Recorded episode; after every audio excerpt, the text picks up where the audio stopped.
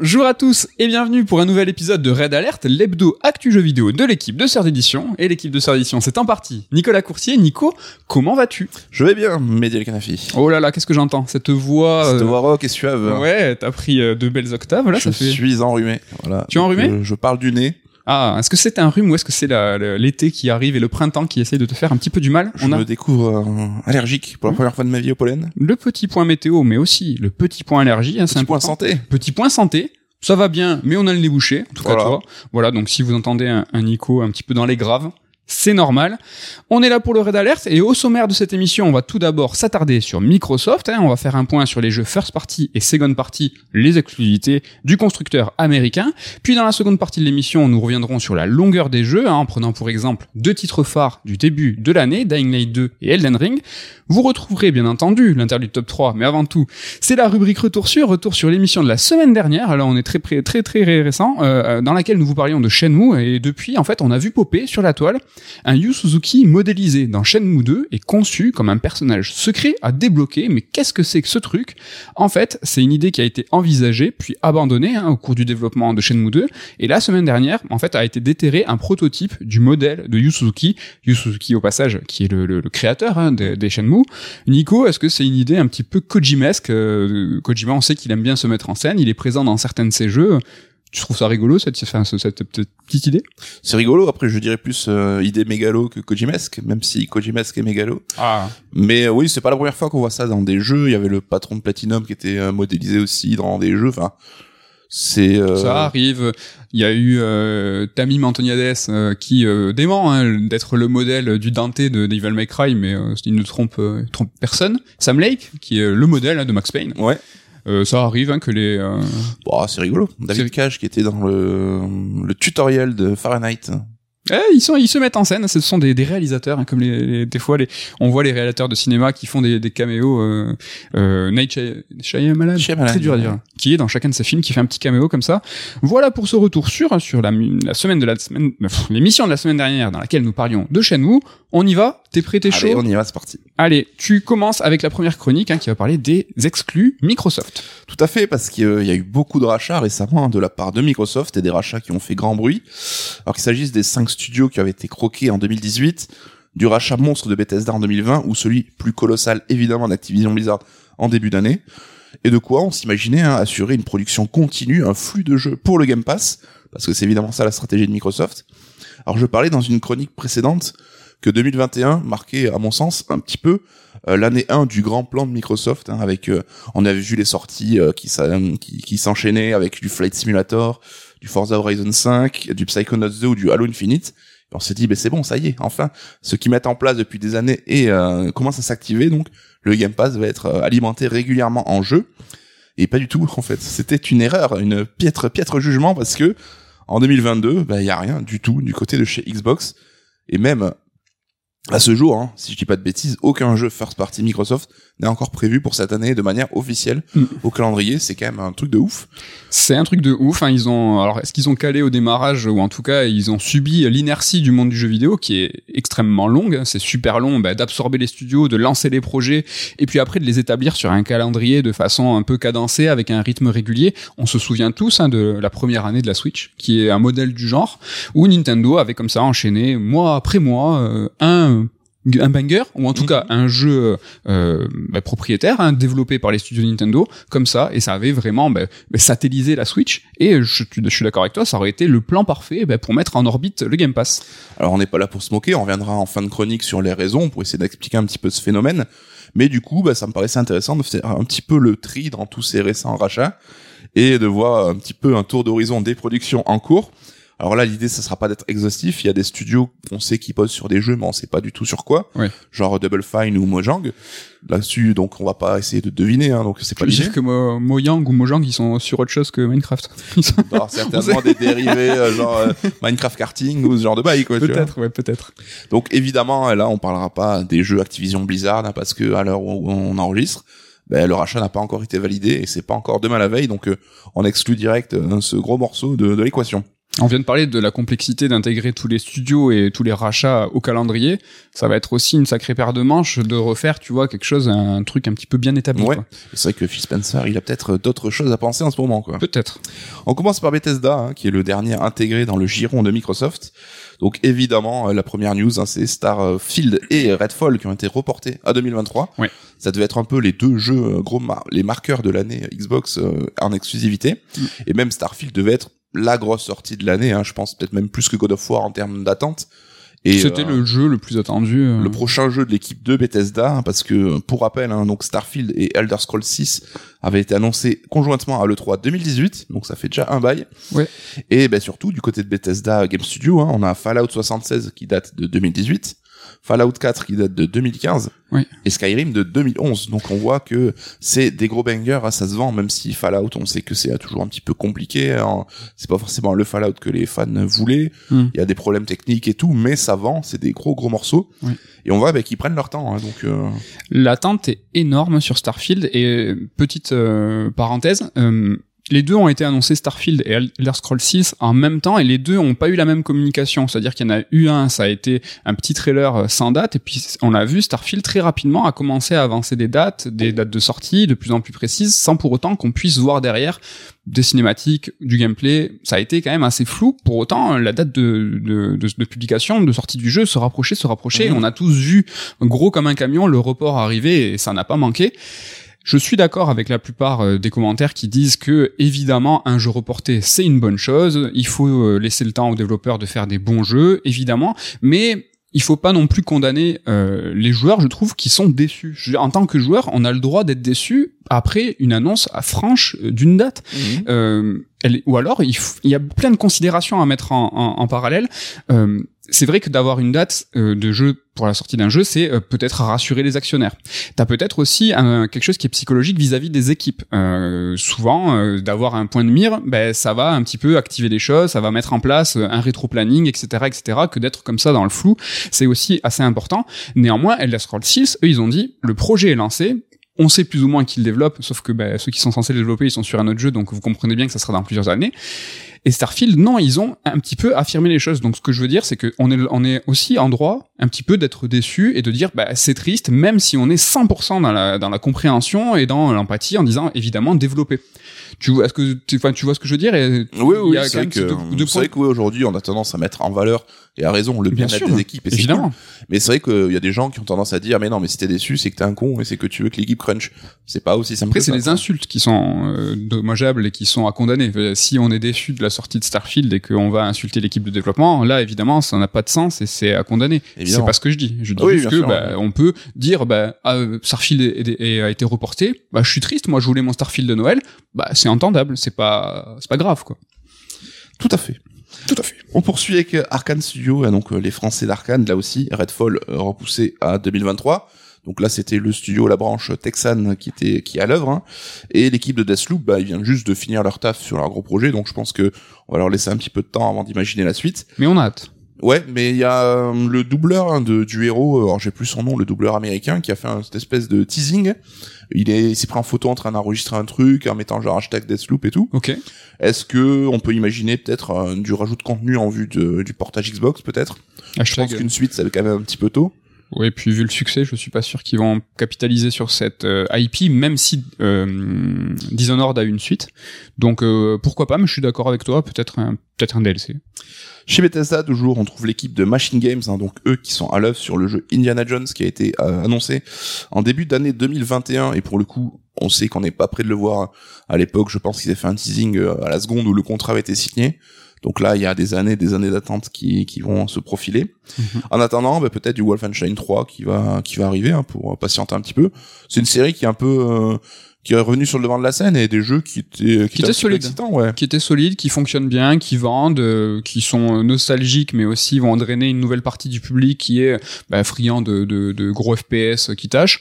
Non, franchement, c'est plutôt stylé. euh. Et puis je suis d'accord avec toi, Indiana Jones. euh, alors je doute qu'on puisse en voir quelconque euh, image à la prochaine conférence, même si, imagine la surprise, ça serait ouf, peut-être coordonné, peut-être qu'ils ont eu une chance, une ouverture avec la, la- le décalage du film qui a été reporté. Triste pour nous, hein, parce qu'on a sorti un livre sur Indiana Jones. Ben peut-être qu'ils, peut-être qu'ils ont quelque chose à jouer, je sais pas. Je suis dans, dans l'équipe qui doute, en tout cas, mais on en parlera tout à l'heure. D'accord. ID Software, évidemment, hein, ceux qui sont derrière Doom. Donc, euh, Doom Eternal est sorti en 2020. Euh, Il y a eu quatre ans d'attente entre les deux premiers épisodes. Peut-être qu'on peut imaginer ben, un prochain épisode en 2024. Ça peut être le moment de l'annoncer. Ça serait Ça trop bien. trop bien un reboot et sa suite euh, formidable euh, qui ont vraiment bah, réinventé le fast FPS, qui ont qui a été une masterclass de game design, qui a fonctionné euh, dans un succès critique, dans un succès public. Ça s'est vachement bien vendu. C'est trop trop bien et euh, chez Third on serait plutôt euh, content qu'il y ait un nouveau euh, Doom. Parce qu'on aime bien nous coordonner euh, les sorties des livres paraît-il. avec les jeux. On passe au studio Microsoft, dans les studios in-house. Là, on va voir ça va être un peu compliqué. On commence par bah, The Coalition, hein, qui serait au travail, eux, sur une nouvelle licence. Alors, c'est les mecs qui font Gears of War, qui ont repris la franchise Gears of War. Et donc, euh, on sait qu'ils bossent sur l'Unreal Engine 5. Mhm. Euh, donc, euh, ils ont même aidé euh, Epic euh, sur la démo de Matrix Awakens. Là-dessus, donc, on a vu qu'ils ont fait des petites démos techniques et tout. Euh, donc, il faudrait peut-être s'attendre à une nouvelle licence avant de voir arriver Gears 6. Je pense que on... c'est pas impossible qu'on le voit prochainement. Ok, plutôt la nouvelle licence que le Gear 6. Ouais. Ok. Je- On, prend, on prend des paris, là, on est là pour euh, ouais, on est imaginer un petit peu, euh, à lancer des pièces en l'air. Euh, Coalition, ont- on fait du bon travail en fait, mais ils sont passés derrière Epic et derrière euh, tous les Gears de, de légende en fait. Ouais. Et ils ont du mal un peu à l'image de 343 avec Halo de passer derrière Bungie et de passer derrière, d'être ce studio qui va reprendre en main une licence historique. L'héritage est lourd à porter. C'est vrai que je mentionnerai pas 343 parce que ils sont encore en plein dans Halo. Euh, les, les mains dans le cambouis, comme on dit. C'est pas ce qu'ils font. Enfin, le- mais- mais- franchement, eux, c'est les pauvres. Quoi. On- Il y aurait toute une euh, parenthèse de ouf à faire sur, sur eux, mais Coalition, je les mets un petit peu en parallèle. euh, Ils sont un peu dans cette même situation. Donc, moi, j'attends vachement euh, cette nouvelle IP, cette, cette nouvelle IP pour qu'ils puissent, s'en- qu'ils puissent s'extraire Ouais, de cet héritage Ça de peut être Gears. le cas bah, de s'émanciper un peu, quoi. de Ouais, montrer ce qu'ils ont, euh, ce qu'ils ont envie Parce de que c'est des bons. Moi, je les soutiens pas mal hein, sur les Gears qu'ils ont pu eux réaliser. euh, étaient très scolaires. Le 4, en l'occurrence, moi je trouve qu'il avait des belles originalités. Ils avaient tenté de faire quelque chose euh, justement avec les robots, etc. Ils ont tenté, en tout cas. Oh là là. The Initiative, alors là on sait que c'est le bordel, c'est la team qui est sur le Perfect Dark, euh, le reboot de Perfect Dark. On a appris que Crystal Dynamics venait un petit peu les aider à avancer parce que ça avance un petit peu à vue. Attends, Donc euh, voilà, on rentrera plus en détail euh, plus tard dans le côté ben, les problèmes de gestion, les problèmes euh, d'équipe qui galèrent un peu. Là, on fait juste vraiment un petit tour d'horizon. On a In Exile, le studio de Brian Fargo qui fait partie aussi de la fournée qui ont été rachetés. Euh, donc leur dernier jeu c'est Wasteland 3 en 2020. C'est un studio qui est plutôt euh, prolifique, donc euh, là-dessus aussi, ce serait pas impossible d'imaginer un Mhm. prochain jeu très bientôt. Aux côtés, ben, peut-être du prochain Ninja Theory, Hellblade 2, qui avait été euh, annoncé il y a un petit moment en même temps que la Series X. Oui. Faut se méfier de ces jeux en fait qui sont dévoilés en même temps que les consoles. C'est pas forcément les premiers. On se souvient tous de SMT5 et la Switch. C'est vrai, ça avait pris 5 ans à venir. Hellblade 2, ben, qui est certainement une de nos plus grosses attentes hein, parmi ce catalogue, en, tout cas, Carrément. en ce qui nous concerne. On sait que Ninja Theory sera à l'œuvre sur Project Mara, alors ça reste un peu mystérieux, ça sera une sorte de jeu d'horreur dans une ambiance ben, carrément photoréaliste et tout. C'est ça. Ça fait un mois qu'on n'a pas entendu parler, on sait pas trop si c'était un proto, si c'était un jeu vraiment qui allait, euh, Ouais. qui allait aboutir à quelque chose. C'est un studio, nous qu'on apprécie, euh, qui a- enfin tous ces jeux, on apprécie beaucoup leur démarche, euh, ce qu'ils ont pu réaliser. Euh, on sait que c'est une petite équipe, mais qu'ils ont quand même tout le temps des développements en parallèle. Ouais. On avait eu la chance nous d'aller les voir à Cambridge et déjà à l'époque ils avaient deux, deux vraiment deux Deux teams. deux teams. Donc euh, là, pas impossible qu'ils soient vraiment sur un deux développements en parallèle. Et moi, ces deux jeux me chauffent de ouf, hein, que ça soit un jeu d'horreur euh, 100% réaliste. Enfin, si c'est vraiment ils vont au bout, ça peut être terrorisant. Enfin, vraiment, c'est chaud. Quoi. Carrément. Obsidian, donc euh, là aussi on est sur euh, The Outer Worlds 2 qui a déjà été annoncé, donc la suite euh, de leur projet qui avait eu plutôt un succès sympa quoi, le premier épisode. Ouais. Euh, et qui ont annoncé aussi Avowed, donc là ça serait une sorte de Skyrim un petit peu like d'après ce qu'on a vu. J'ai l'impression qu'il en a encore en- assez early en développement. J'ai du mal à me faire une. Je pense que The Outer Worlds 2 sera peut-être la priorité hein, pour euh, pas trop le faire tant qu'il est chaud. Pareil, Outer Worlds, c'est un jeu qui avait été, alors moi je n'ai absolument pas touché, mais de ce que j'ai pu lire et entendre, un jeu bah, solide finalement. Euh, alors pareil, l'héritage, mais de ceux qui l'ont créé pour le coup, parce que la licence est nouvelle. Donc euh, est-ce qu'ils vont confirmer cette fois et vraiment, tu vois, faire exploser la licence avec un numéro 2 qui là va prendre, tu vois, tout le monde, euh, qui va mettre d'accord un petit peu tout le monde? Obsidian, il y a aussi euh, des leaks qui sont sortis autour d'un projet Missouri. Donc ça serait un jeu qui s'appellerait Pentinent, qui serait euh, développé par Josh Sawyer. Josh Sawyer, c'est le level designer qui est derrière euh, Fallout New Vegas et Pillars of Eternity. Ah. Donc c'est quand même le mec qui a la bonne répute dans le studio. Ah ok. Et là, alors c'est plutôt cool dans l'intitulé. Hein, c'est ça serait un CRPG un peu murder mystery, tu vois, où il faut euh, tu tu tu as face à un meurtre, il faut un petit peu enquêter, trouver. Un Houdonit Exactement. Et qui se passerait dans l'Europe du XVIe siècle, donc et qu'on dirait, on dit que le jeu serait inspiré par Disco Elysium. Donc là, voilà, pour moi, il a coché déjà plein de cases qui me donnent envie. S'il y a moins de texte que dans Disco, pourquoi pas Mais euh, c'est vrai que euh, là, le, le portrait que tu peins, moi, ça me chauffe de ouf euh, dans le settings, comme on dit en anglais. On continue avec Playground Games, donc là, c'est les gars sûrs de Forza Horizon, donc qui ont livré l'an dernier Forza Horizon 5, hein, qui a cartonné, même si toi, t'étais un petit peu mitigé, hein. Petit, petit rebelle déjà dans l'âme. non, mais euh, je pense qu'on est euh, au bout euh, d'une démarche créative et ça serait bon, je pense, de, de revoir la formule Horizon, en tout cas. En attendant, bah, ils pourront s'entraîner sur les mondes ouverts avec Fable. Là, on sait qu'ils sont à l'œuvre sur le reboot de la licence Fable. Oui. Je pense que là aussi, c'est une grosse attente, mais qu'on n'est pas prêt d'en voir plus. C'est un projet, enfin, tu demandes à des mecs spécialistes de la course de voiture de partir sur du RPG. Bah, on va, ça va pas être si évident que ça non plus. Non. Mais je suis extrêmement curieux, moi, de, de voir justement un studio qui n'est pas habitué à développer du jeu d'aventure, qui vont pouvoir un petit peu faire bouger les lignes, essayer d'apporter un- leur vision. On sait que c'est des gens qui sont extrêmement créatifs. En monde ouvert, c'est certes des voitures, mais ils ont quand même une expertise. Donc, euh, ouais, moi, je suis, j'ai beaucoup d'espoir en ce jeu. Wait and see. Donc, on continue avec Undead Labs, donc qui est sur State of Decay 3. Alors, c'est une série qu'on n'est pas trop, trop, euh, on suit pas trop tous les deux. hein, pas je crois. trop. Donc le 2 est sorti en 2018, ça serait pas étonnant d'avoir des nouvelles du 3. Là aussi, on sait qu'en interne, c'était un peu compliqué, on en parlera tout à l'heure. Mhm. On passe sur Rare, donc qui développe euh, Everwild, en plus hein, de faire le suivi sur euh, Sea of Thieves. Sea of Thieves. Donc Everwild a fait une tête un peu étrange, hein. alors pourquoi ça? Parce que c'est compliqué. Parce que c'est compliqué. Si tu veux parler tout à l'heure des complications, je pense que oui, c'est- Alors apparemment, ils ont une DA, et une DA qui est plutôt magnifique, hein. on a vu une vidéo, ça a l'air super cool. c'est clair. Le problème, c'est qu'ils auraient pas trop de gameplay. Y a pas de jeu. Euh, Voilà, En donc fait. il y a pas de jeu, c'est ce qui est quand même un petit peu un problème. Ouais, c'est un problème. Donc euh, voilà, je pense qu'on n'est pas là aussi pas près de voir euh, Everwild de nouveau. Turn 10, alors Turn 10, c'est les Forza, les premiers Forza Motorsport dans les versions euh, course traditionnelle à la Gran Turismo. Ouais. Alors là, le prochain ne sera pas Forza 8 tel qu'on aurait pu l'imaginer, mais ce sera Forza Motorsport tout court. Un sort de reboot pour remettre la série en avant. ouais, C'est vrai qu'elle s'était fait un peu éclipser par Horizon. complètement. Là, avec le retour d'un Gran Turismo et tout, tu sens qu'ils reviennent carrément sur le devant de la scène. Quoi.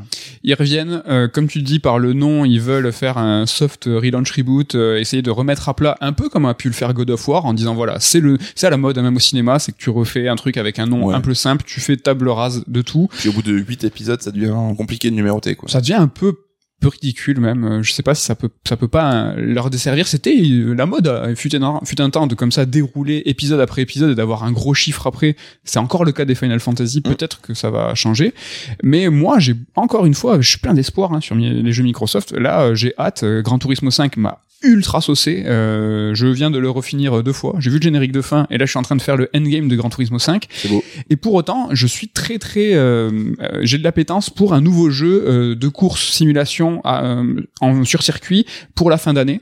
Euh, Les Forza Motorsport, t'es client toi Ouais, je suis client. Je suis client. Ils ont une approche assez différente. Euh, bah, après, c'est voilà sur les charges, le poids des voitures, c'est pas pareil que sur Gran Turismo et sur la façon dont ils ont de voir le solo. On avait fait un raid alert sur les solos des jeux de voitures. Donc Forza, j'ai hâte et je pense que c'est là-dessus qu'ils vont essayer de d'articuler leur reboot. C'est sur ce solo là. En tout cas, il y a des chances qu'il s'agisse du gros jeu Microsoft de l'année, leur banger de, de défaite. À voir si ça sera confirmé. Bah, ils vont dupliquer le move qu'ils ont réalisé la- l'année dernière en disant ah, annoncer le Horizon, la sortie en fin d'année et ça sera le gros jeu de fin d'année. Tout à fait. On continue avec euh, Compulsion Games. Alors là, c'est les mecs qui est sorti Oui Happy Few en 2018, qui avait une DA de ouf, mais qui dans le gameplay a pas forcément marqué les esprits. Hein. C'est vrai que Ah ouais mais on avait été un peu refroidi nous euh, sur ce côté euh, gameplay là.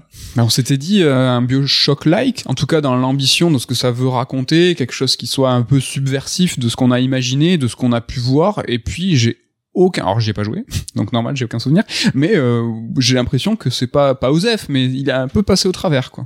En tout cas, on voit qu'il y a quand même du talent et ils bossent sur un projet Midnight qui pourrait être alléchant si effectivement ils vont sur des terrains qui, alors là on parle de manière très égoïste, hein, mais sur des terrains plus narratifs, plus solo, avec justement leurs pattes au niveau de l'ambiance et de la DA qui nous avait plutôt plu. Donc euh, à voir ce que ça va donner.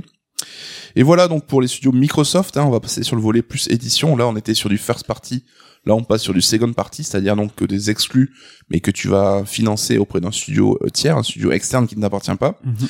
Donc là, c'est via l'entité Xbox Game Studio Publishing, hein, donc euh, qui ont déjà œuvré sur des projets comme Tell Me Why, Flight Simulator aussi, qui est développé par Asobo, les Français. Oui. Ou bien les deux Ori, la saga des Ori, donc on voit qu'il y a quand même euh, de la qualité là-dessus. Carrément. Alors il y a eu, si je dis pas de bêtises, deux jeux qui ont été confirmés à ce niveau-là. Donc on a Contraband qui est développé par Avalanche Studio, donc les mecs de Mad Max, les mecs de Just Cause, qui sera un jeu coop en monde ouvert. Je pense que c'est le un peu c'est le random check euh, du, du jeu d'aujourd'hui. Ça fonctionne. On va voir ce que ça donne. Mhm. Et As Dusk Fall, donc qui est développé par Interior Night, qui avait l'air, euh, c'est un jeu narratif qui a un aspect un peu BD, mais que je trouve un peu cheap. Euh, Je sais pas T'avoues si. que j'ai du mal à le voir là. Bah écoute, je l'avais un peu oublié, donc on l'avait vu dans une conf. D'accord. C'est un côté euh, artwork euh, réaliste, mais vraiment un côté un peu BD qui, euh, je sais pas trop quoi en penser. Intriguant. Voilà, donc euh, là-dessus, à voir ce que ça va donner. Mais on voit que Microsoft essaie de pousser vraiment ce pan de de, de son de ses studios et notamment ben, à travers plein de rumeurs qui sont sorties là-dessus. Donc c'est des rumeurs, prenez-le comme tel. Mais bon, on voit que ça a quand même été assez étayé, donc on peut s'imaginer que les projets dont je vais parler vont voir le jour un jour ou l'autre. Donc on a un projet Shaolin. Alors ils ont tous un nom de projet, c'est un peu cool. le projet Shaolin, donc ça sera une action RPG en lien avec le Wu-Tang Clan et qui serait développé par le studio Brass Lion Entertainment. On parle de coop, on parle de combat au corps à corps. Là aussi, peut-être un héritier à Def Jam euh, Vendetta, tu vois, la saga de baston euh, de Electronic Arts. Mais le Wu-Tang, ils sont fans de, de jeux, ils ont, ils ont été plusieurs fois liés euh, de près ou de loin à, à des, à des titres.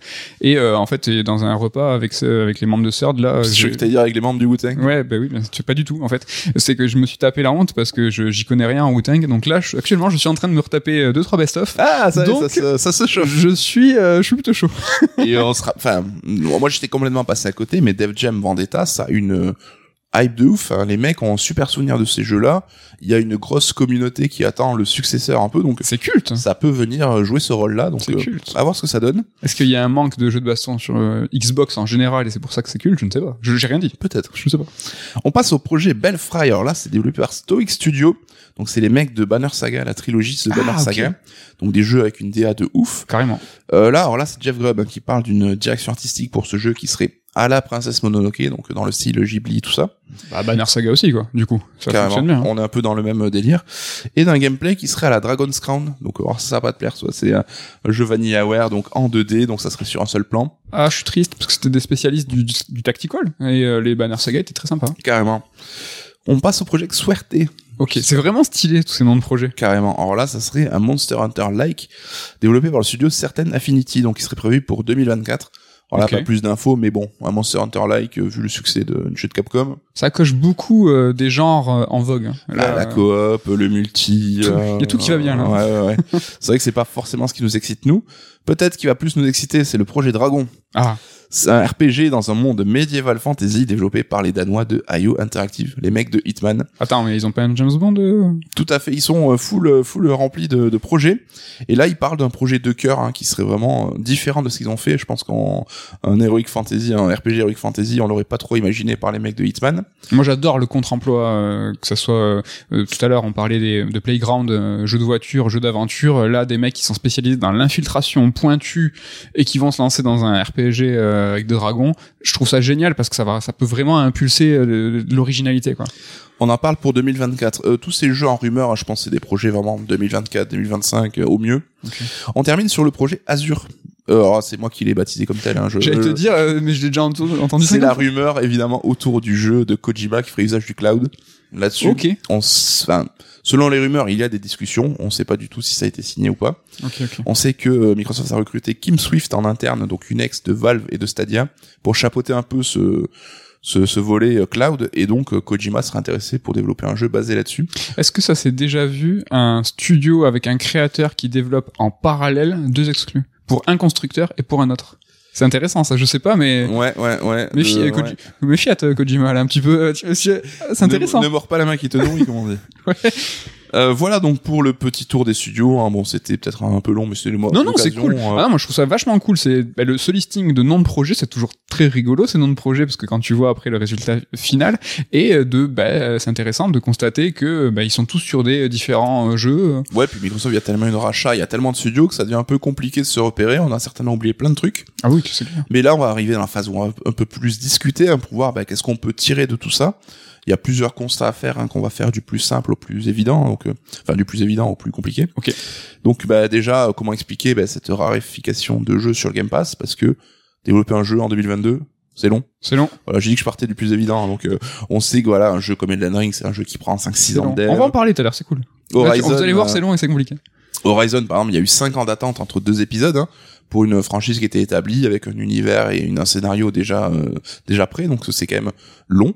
Euh, Breath of the Wild, euh, ça sera plus de 5 ans entre le premier épisode et sa suite directe. L'exemple qu'on donne souvent, c'est euh, God of War, le reboot, qui normalement devait être une trilogie. Les temps de développement sont si longs et si coûteux qu'ils ont squeezé le dernier. Ils ont dit bon, finalement, c'est pas une trilogie, c'est un diptyque, Ouais. parce que sinon la trilogie va courir sur plusieurs générations de consoles. Et C'est clair. à un moment, même, tu vois, au niveau du marketing, au niveau de, de l'attraction que tu peux avoir sur un certain public, en disant, non, mais reste avec nous, euh, t'as une trilogie, t'as trois jeux. Ouais. Enfin, à un Ça moment, ferait trois jeux étalés sur 12 ans. Enfin, c'est, à un c'est- moment, t'as c'est le temps hein. d'avoir un enfant et il est au collège, quoi. Donc, euh, c'est, enfin, pour de vrai, c'est compliqué, quoi. C'est clair. Parce que oui, donc développer un jeu, c'est long, mais comme tu l'as dit, on est aussi en transition de deux générations de consoles, bah, ce qui rajoute euh, des complexifications, des complexités, des complications, tout bêtement. Choisissez. Voilà. Donc évidemment aussi, le Covid n'a pas aidé, donc euh, ça rallonge les temps de dev, notamment pour les jeux qui nécessitent euh, la présence d'acteurs pour du tournage, tu vois, que ce soit Oui. du doublage ou de la hum, performance capture. Là, ça a pris sacrément, euh, ça a fait prendre du retard à tous ces projets-là. Ouais, Norman Reedus, là, bon, qui a fait parler de lui, on en revient, on reviendra sûrement dans une prochaine é- émission. Et voilà, il disait, il y a trois ans de, de, de motion capture sur Death Stranding premier du nom. Mm.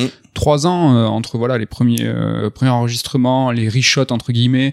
Enfin, c'est, c'est énorme, trois ans. Parce que derrière, évidemment, une fois que t'as fait la motion capture, ce n'est qu'une étape. hein. Après, c'est évidemment étalé dans le temps, Évidemment. mais il faut être présent, dispo et tout, donc c'est compliqué.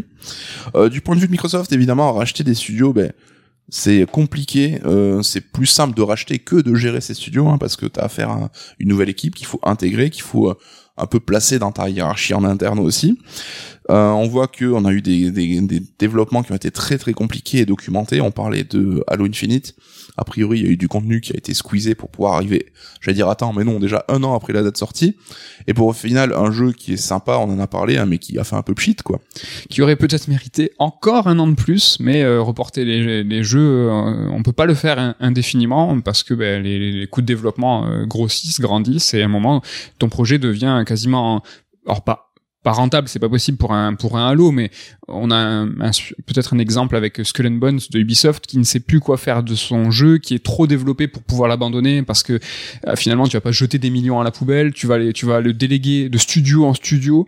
Euh, là du coup tu as du du transfert de savoir qui doit être fait et ça coûte extrêmement cher et c'est long et c'est compliqué. Pff, De toute façon, c'est c'est le bordel. On parlait de Rare hein, qui développe son jeu d'abord par le biais de l'univers avant de trouver le gameplay. Donc, euh, enfin, ça, là, on caricature un peu, mais c'est-à-dire que les pistes qu'ils ont tentées ne sont n'ont pas abouti, donc ils ont dû rebooter derrière. Faut voir, en fait, faut attendre que le jeu trouve sa direction avant de pouvoir avancer. Donc là, c'est complexe et il en est de même pour The Initiative, hein, qui est un studio euh, sorti de terre par Xbox pour devenir justement euh, un gros euh, porte-étendard, euh, donc un gros studio capable de développer des gros jeux. Et on voit que sur Perfect Dark, ben, ça avance pas tellement. Et de manière super étonnante, hein, ils ont dû faire appel à euh, l'équipe de Crystal Dynamics pour venir filer un coup de main. Quoi. Ça, c'est quand même euh, assez rare dans le jeu vidéo. Quoi. C'est extrêmement rare et malgré le rachat par Embracer, euh, ça sera toujours le cas. Crystal Dynamics l'a confirmé. Ouais, Donc, bon, il y avait des contrats, je pense qu'il y a un peu ça. quoi. Ouais, bien sûr, mais ils ont au moins dit euh, ou- officiellement qu'ils continuaient à, à donner un petit peu euh, le coup de pouce. Moi, ce que je trouve étonnant, c'est que dans la création de, ces- de ces studios, Microsoft dit on va faire, comme tu dis, sortir de terre un studio qui est en charge d'un gros, deux gros triple A, en plus d'une licence historique, et euh, on sait que tu vas faire les choses petit à petit, euh, c'est souvent plus efficace, et que les gros studios, euh, par exemple, qui sont en charge chez Nintendo ou chez Sony, des plus grosses IP, se sont faits sur la durée, Mm. et ont commencé petit à petit, ont pris de la place, ont pris de l'importance, ont pris de la renommée. Le Naughty Dog d'aujourd'hui n'a absolument rien à voir avec le Naughty Dog de l'époque. Et c'est pour ça que Microsoft a un petit peu euh, deux façons de faire. C'est où ils rachètent, ils rachètent, ils rachètent, ils grossissent euh, leur pool de studios et par là même euh, leur pool de licences. Et à côté, ils, ils, ils, font- ils essayent un petit peu de faire un petit, comme Nintendo et Sony, un peu plus du long cours. Mm. Et c'est ultra compliqué parce que t'imagines un peu la, la, la charge que t'as en disant, mais vous, vous êtes le studio, maintenant vous allez vous occuper de la suite de Gears of War. Vous, vous êtes le studio, vous allez vous occuper de la suite de Halo. Ouah, putain, franchement, dur, dur, et c'est pour ça que la- la charge mentale et même la pression euh, médiatique euh, du public je pense qu'elle est intenable. De toute façon, ils étaient voués à décevoir. Mm. Pour ça, il faut leur envoyer un peu de la force. Les gars. C'est beau, c'est beau. Donc là, on parlait de studios qui ont du mal à développer un jeu, donc à trouver leur la, la voie du jeu, mais il y a Undead là, par exemple, on en parlait euh, sur State of Decay, il y a eu des problèmes en interne là de gestion. Oui. Donc le patron qui a qui a quitté euh, le studio juste après le rachat, je crois. Ouais. Et du coup, bah là, il se retrouvait avec quelqu'un en interne qui ça matchait pas avec le reste de l'équipe, qui avait une gestion bah, très compliquée euh, des autres, qui était pas appréciée. Donc euh, là aussi, il y a le côté bah, trouver la voie pour le jeu, c'est une chose, mais avoir une équipe qui s'entend bien et qui arrive à travailler ensemble, c'est encore autre chose. Carrément. Donc là aussi, ça vient mettre les bâtons dans les roues de, de l'avancée de ce, du studio. Donc on comprend là aussi, ça sera un peu cynique, mais la logique de Microsoft de plus seulement acheter des studios, parce que c'est compliqué, mais d'acheter des éditeurs en fait direct, parce que c'est une structure existante. Ça Il y a déjà l'encadrement qui est fait, il y a déjà euh, la hiérarchie, les directives et tout, donc euh, t'achètes en fait déjà presque une team avec tu vois l'entraîneur, euh, le l'encadrement et tout, Ouais. plutôt que d'acheter juste le meilleur joueur de l'équipe. Exactement. L'analogie, elle est super, euh, super véridique et elle est bien visible. Ça va plus vite. T'as, tu prends euh, la peinture et le cadre qui va avec. Comme ça, t'as plus qu'à le mettre au mur et ça y est, c'est, euh, on y va. Après, évidemment, on en rigole parce que il y a peu de, de, de, enfin, de- d'acteurs dans le jeu vidéo qui peuvent se permettre de racheter un éditeur. hein. Ça reste un move incroyablement cher. En tout cas, ce qui est étonnant, c'est de con- constater qu'on craignait que Microsoft, en rachetant tous ces studios, ben, n'interfère avec eux, vienne un peu foutre le bordel dans la politique interne, comme euh, ils avaient pu le faire par le passé. C'est vrai qu'ils avaient cette réputation avec euh, Rare notamment, où ben, ils avaient foutu un peu le bordel après le rachat, et l'éditeur avait un peu, enfin le studio avait un peu perdu son identité. Oui. Bah là, il semble que ça sera en fait le contraire, c'est qu'ils les laissent full tranquillos, allez les gars, faites votre délire. Mais du coup, ça devient presque contre-productif parce que bah il y a personne un peu pour euh, venir mettre des deadlines ou encadrer un peu tout ça. Et on se retrouve avec le problème inverse de ce qu'on imaginait, c'est que presque on sera en train de réclamer à Microsoft de faire un peu plus d'interventionnisme, ouais, d'ingérence dans les studios quoi. Ouais, mais c'est. Alors, je suis 100% d'accord avec ce constat, mais Microsoft a perdu dans tous les cas. C'est-à-dire que si euh, on leur s'ils laissent de la liberté, ça va pas. euh, S'ils sont, euh, enfin, ça va jamais quoi. C'est Bah, c'est le souci des grosses sociétés comme ça qui sont vues comme un petit peu tentaculaires et tout. Tu peux jamais gagner non plus, mais là c'est vrai qu'on se retrouve avec un paradoxe où on pensait justement qu'ils allaient un peu trop changer les choses. Oui. Et en fait, il y a beaucoup de gens, euh, notamment Undead Labs, hein, où ils disent bah non, Microsoft ils étaient même pas au courant des problèmes en interne parce qu'ils nous laissent euh, faire notre truc dans notre coin. Et ben là on va voir que peut-être les choses vont changer un petit peu avec Oui. ça. Ce qui est compliqué pour mettre en place dans des monstres comme ça aussi tentaculaires, c'est des strates de contrôle, de savoir euh, comment ça se passe euh, du plus petit échelon euh, jusqu'au plus grand euh, strate de contrôle euh, de l'actionnariat, tout ça. C'est hyper compli- compliqué. Ubisoft, qui n'a pas cette dimension, mais on a pu voir hein, avec tous ces problèmes qu'il y a eu en interne. Alors, tu, c'est vrai, c'est pas vrai, mais Guillemot qui disait, ben, ça, on savait, ça, on savait moins. Alors, on n'est pas là pour juger, hein, mais pour dire que c'est de toute façon extrêmement complexe d'avoir une vue quand t'es une personne ou un comité Mm. sur ce qui se passe, en tout cas. En tout cas, voilà, on disait le Game Pass qui cette année va pas être trop alimenté en jeu. Pourtant, bah, il y a plein de jeux qui ont été annoncés par Xbox, donc Oui. on peut se demander pourquoi. Bah, parce qu'on est dans une tendance aussi actuellement où les jeux sont annoncés très très en amont de leur date de sortie. On parlait d'Indiana Jones, mais je pense que c'est pas le seul. Où dès que le projet en gros est validé, bah il est annoncé sur la place publique. Alors pourquoi? Bah déjà aussi peut-être pour éviter les fuites. On Voilà. sait que c'est devenu un sport national hein, de dévoiler l'existence de jeux. On a parlé de tous les projets avec les noms de code cool avant qu'ils soient officialisés. Donc là, l'éditeur préfère contrôler sa communication. Et aussi parce qu'on est face à un problème euh, de difficulté de recrutement à l'échelle globale du jeu vidéo. Ouais. Et euh, annoncer ton jeu, bah, c'est vouloir euh, donner envie aux gens de venir travailler avec toi et donc de d'ouvrir tes recrutements. Quoi. Ouais, mais ça rentre en contradiction avec ce que je disais tout à l'heure un petit peu, c'est que tu vas en fait créer de l'attractivité, de l'annonce avec euh, un nouveau jeu en disant bah regardez, il y a un nouvel Indiana Jones, donc du coup bah tu fais monter la sauce Mm. et euh, tu vas même des fois jusqu'à donner une date, hop il y a un report, hop c'est de la déception. Mais comme tu l'as très précisé, enfin justement précisé, ils sont face à aussi euh, une fuite de l'information qui quel projet aujourd'hui n'est pas connu. Donc nous en tant que joueurs, là pour le coup, je vais nous euh, nous tous nous mettre euh, dans le lot, c'est qu'on est aussi très demandeurs. Mm. C'est-à-dire que nous on va dire mais allez-y, annoncez, montrez-nous Final Fantasy, allez-y FF16, montrez FF7 remake 2. Non mais c'est le truc n'est pas d'actualité. Pourtant moi le premier, on est là mais vas-y, balancez. Ouais, on Mais on espère, on, a envie. euh. On s'expose nous-mêmes à de la déception. C'est-à-dire que nous, on va demander de l'information aux constructeurs, aux éditeurs et aux studios, et une fois qu'ils nous, ils nous donnent l'information qu'on a demandé, après ils vont ils vont retarder le jeu et nous on va aussi gueuler. Donc là bon je, je tout à l'heure j'étais pro euh, les studios là maintenant je suis pro les joueurs. Tu vois c'est que il y a un petit peu c'est toujours euh, compliqué en fait de voir euh, Ouais, mais c'est vrai qu'on est, alors sans vouloir trop généraliser, une industrie qui peut être un peu puérile avec les joueurs qui râlent toujours, qui sont jamais contents, les insiders qui dévoilent les, les projets. Excusez-moi. Ouais, prends un petit un petit coup d'eau. Mais oui, euh, c'est le sport. Tu l'as dit tout à l'heure, le sport national où petit tous où aujourd'hui tu as le moindre secret qui est vanté et ça c'est dommageable vis-à-vis des studios parce que euh, eux ils sont en train de travailler il y a des humains derrière ils vont commencer à balancer euh, ils vont commencer à travailler sur une nouvelle IP à avoir un, euh, en fait de l'excitation en interne et eux ils vont attendre qu'une seule chose c'est le moment où ils vont pouvoir dévoiler le jeu. Nous on a un petit peu le même truc c'est à dire que quand on travaille sur des livres avec des auteurs les auteurs ils ont trop envie de vous dire mais moi je travaille sur ce livre avec sur ce, ce sujet et nous on dit ben non attendez un petit peu on a une communication qui est contrôlée on va le dire à un, un certain moment. Ouais. il y a des place orders c'est bon la voix à travailler là.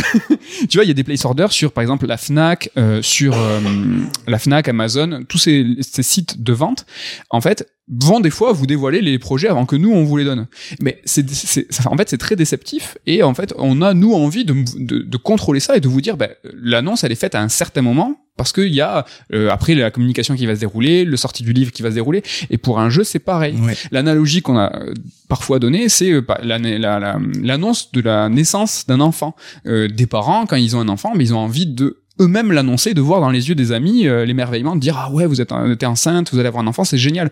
Ben là c'est le même- c'est la même chose. En fait t'as ton cousin relou qui a envoyé un texto avant et qui dit ouais mais machine elle est enceinte. Eh ben ouais mais non mais c'est super déceptif. Ouais. Ben là, quand t'as une fuite, quand t'as un leak, t'as un journaliste qui dévoile l'annonce d'un jeu, ben c'est un peu pareil. Le- le- le- les développeurs se sentent un peu trahis en disant, ben non, mais ça, on voulait l'annoncer nous. Et surtout qu'un jeu demande beaucoup plus de temps qu'un livre. Un livre, c'est un Exactement. an, un an et demi max.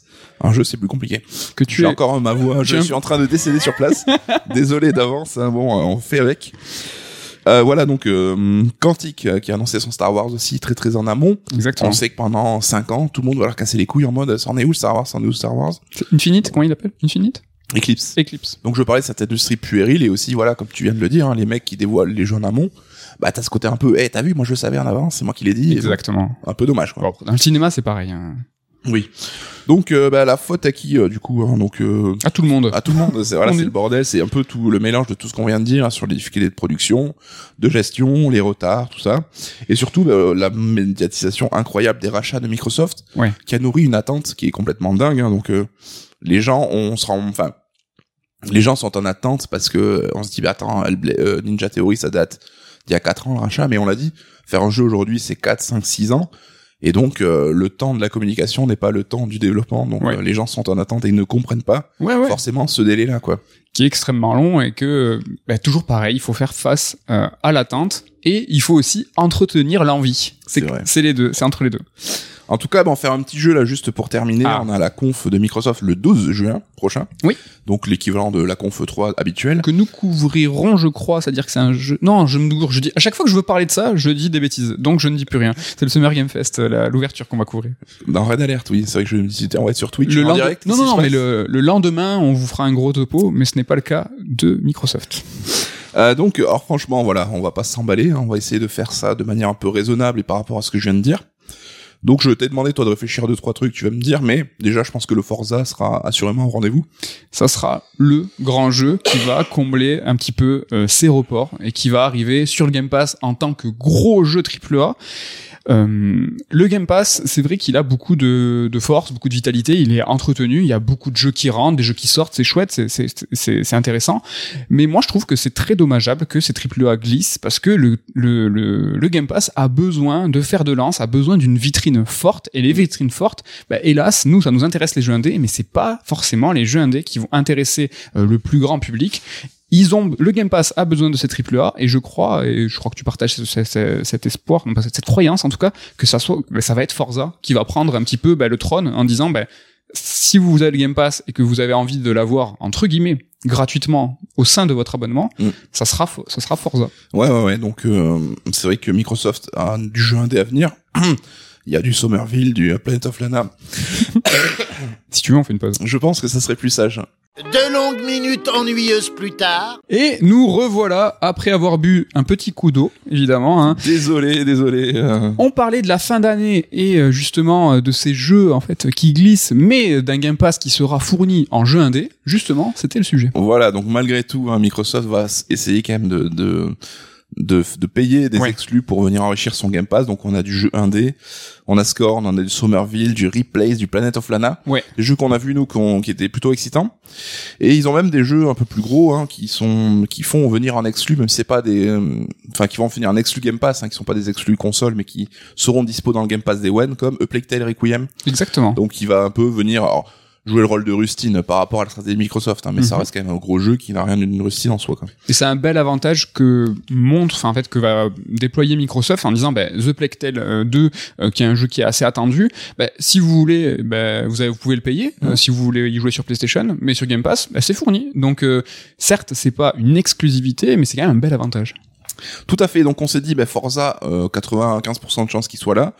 Euh, Starfield et Redfall, malgré les reports, j'ai l'impression qu'ils seront aussi montrés. Ouais. Parce qu'il faut, faut, voilà, c'est des jeux 2023, donc euh, je pense qu'avant le report, ils prévoyaient quand même de les montrer aussi. Ils doivent quand même être avancés un minimum. Hein, Est-ce qu'ils vont euh, dévoiler une date? Est-ce qu'ils vont assurer le coup? Est-ce qu'ils vont dire voilà maintenant alors Starfield il faut voir du gameplay en fait euh, Est-ce qu'ils vont euh, reprendre le risque de redonner une date quitte à redécevoir? Ça serait pas très malin, je trouve. Je hein. sais pas ouais. À voir. Ensuite, alors là, c'est un pari perso, mais je pense qu'on aura du gameplay pour State of Decay 3, pour Hellblade 2 et pour The Outer Worlds 2. Ok. Donc des jeux déjà annoncés, qui sont là dans les tuyaux depuis quelques temps. Je pense Hellblade 2 pourrait être un- l'un des clous de, de la présentation. Je suis d'accord. Euh, je- je- J'imagine aussi des annonces, alors là, les annonces des nouveaux jeux Coalition, Compulsion Game et In Exile. Donc Coalition, le studio de Gears qui serait sur sa nouvelle IP.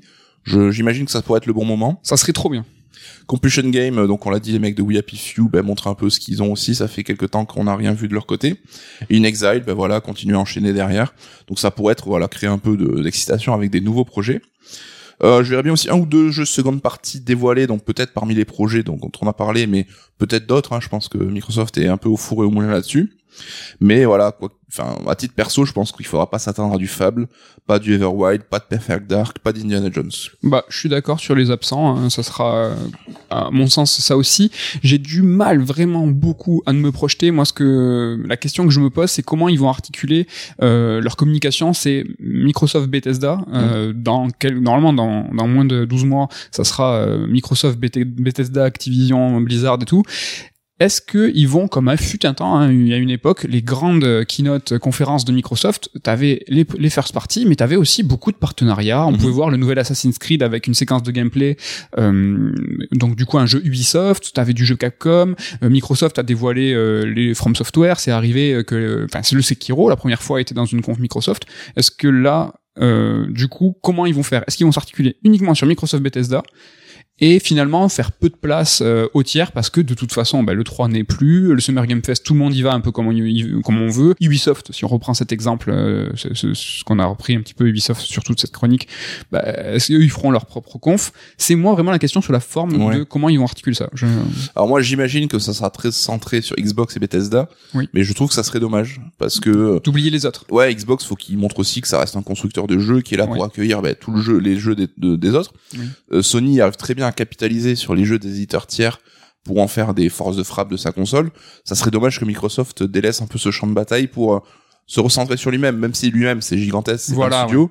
Ça sera un peu, tu vois, un peu comme Nintendo le fait, se, se, se marginaliser quelque part, quoi. c'est vrai bah ça c'est un truc qu'on va suivre en tout cas En tout cas, euh, je pense pas qu'ils vont annoncer tant que ça de nouveaux projets, notamment, je l'ai dit, hein, tout ce qui était euh, en nom de code actuellement dans les tuyaux, bah, parce que Xbox a trop déjà de cartouches en, dans, dans, le, dans les airs quoi, pour Oui. euh, sortir de nouvelles, euh, de nouvelles licences et déjà qu'ils doivent gérer l'impatience des joueurs euh, depuis pas mal de mois sur ces projets-là. Je les vois mal rajouter d'autres titres à la liste. euh. Même s'ils pourraient dire, ouais, mais euh, tous les joueurs vont se poser des questions sur ces fameux 23 studios hors Activision Blizzard King, Mm. qui va augmenter le chiffre. Euh, finalement, 24 studios, tu as fait un listing, euh, finalement, euh, vous faites quoi? Les jeux sortent même pas. Est-ce que eux, derrière, ils vont pas tomber dans le piège de justement aligner les cartouches, euh, comme tu dis, en, en plein dans le barillet, mais Ouais. finalement, ils vont continuer à développer ça pour dire, ben, regardez, euh, on est armé, quoi.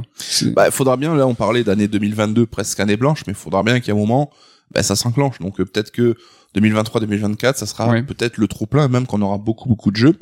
Mais, euh, quoi qu'il arrive, je pense qu'il faut que Microsoft soit attentif euh, à, su- à suivre le modèle PlayStation qui, à mon sens, je trouve, sur au moins la génération PS4 et ce qui a l'air de se profiler sur PS5, a su très très bien gérer un peu ben, sa production de jeu, l'alternance de ses studios, la, la répartition de ses licences sur l'année.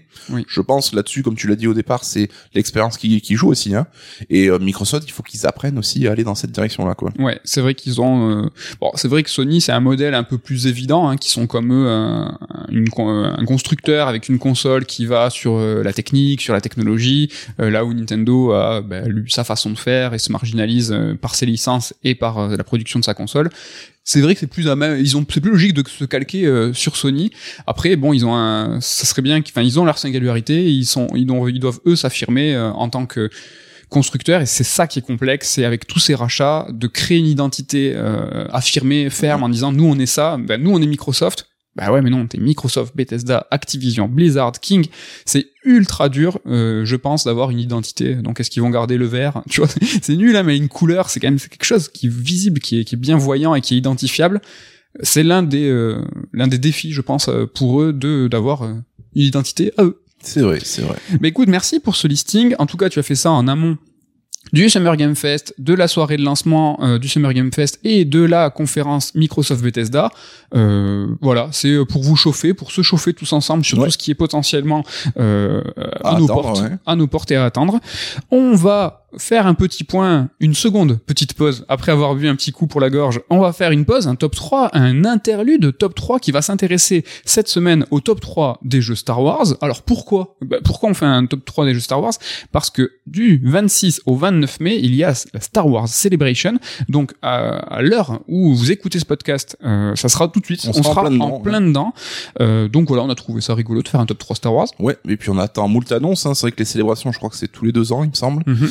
Et il y en a des plus ou moins importantes, hein, mais cette année, on attend euh, pas mal de choses, notamment euh, la suite de Jedi Fallen Order, a priori. Exactement. Est-ce que pour une fois, je commencerai ce top 3 parce que tu viens de dire Star Wars, Star Wars Jedi Fallen Order. Euh, on attendait, c'est vrai, peut-être euh, au début du mois avec le May the Force, euh, un jeu, là où souvent il y a de petites annonces. On a pu voir des trailers pour la série Obi-Wan, mais bon, elle arrive là à la fin de cette semaine, donc il fallait qu'il dégaine.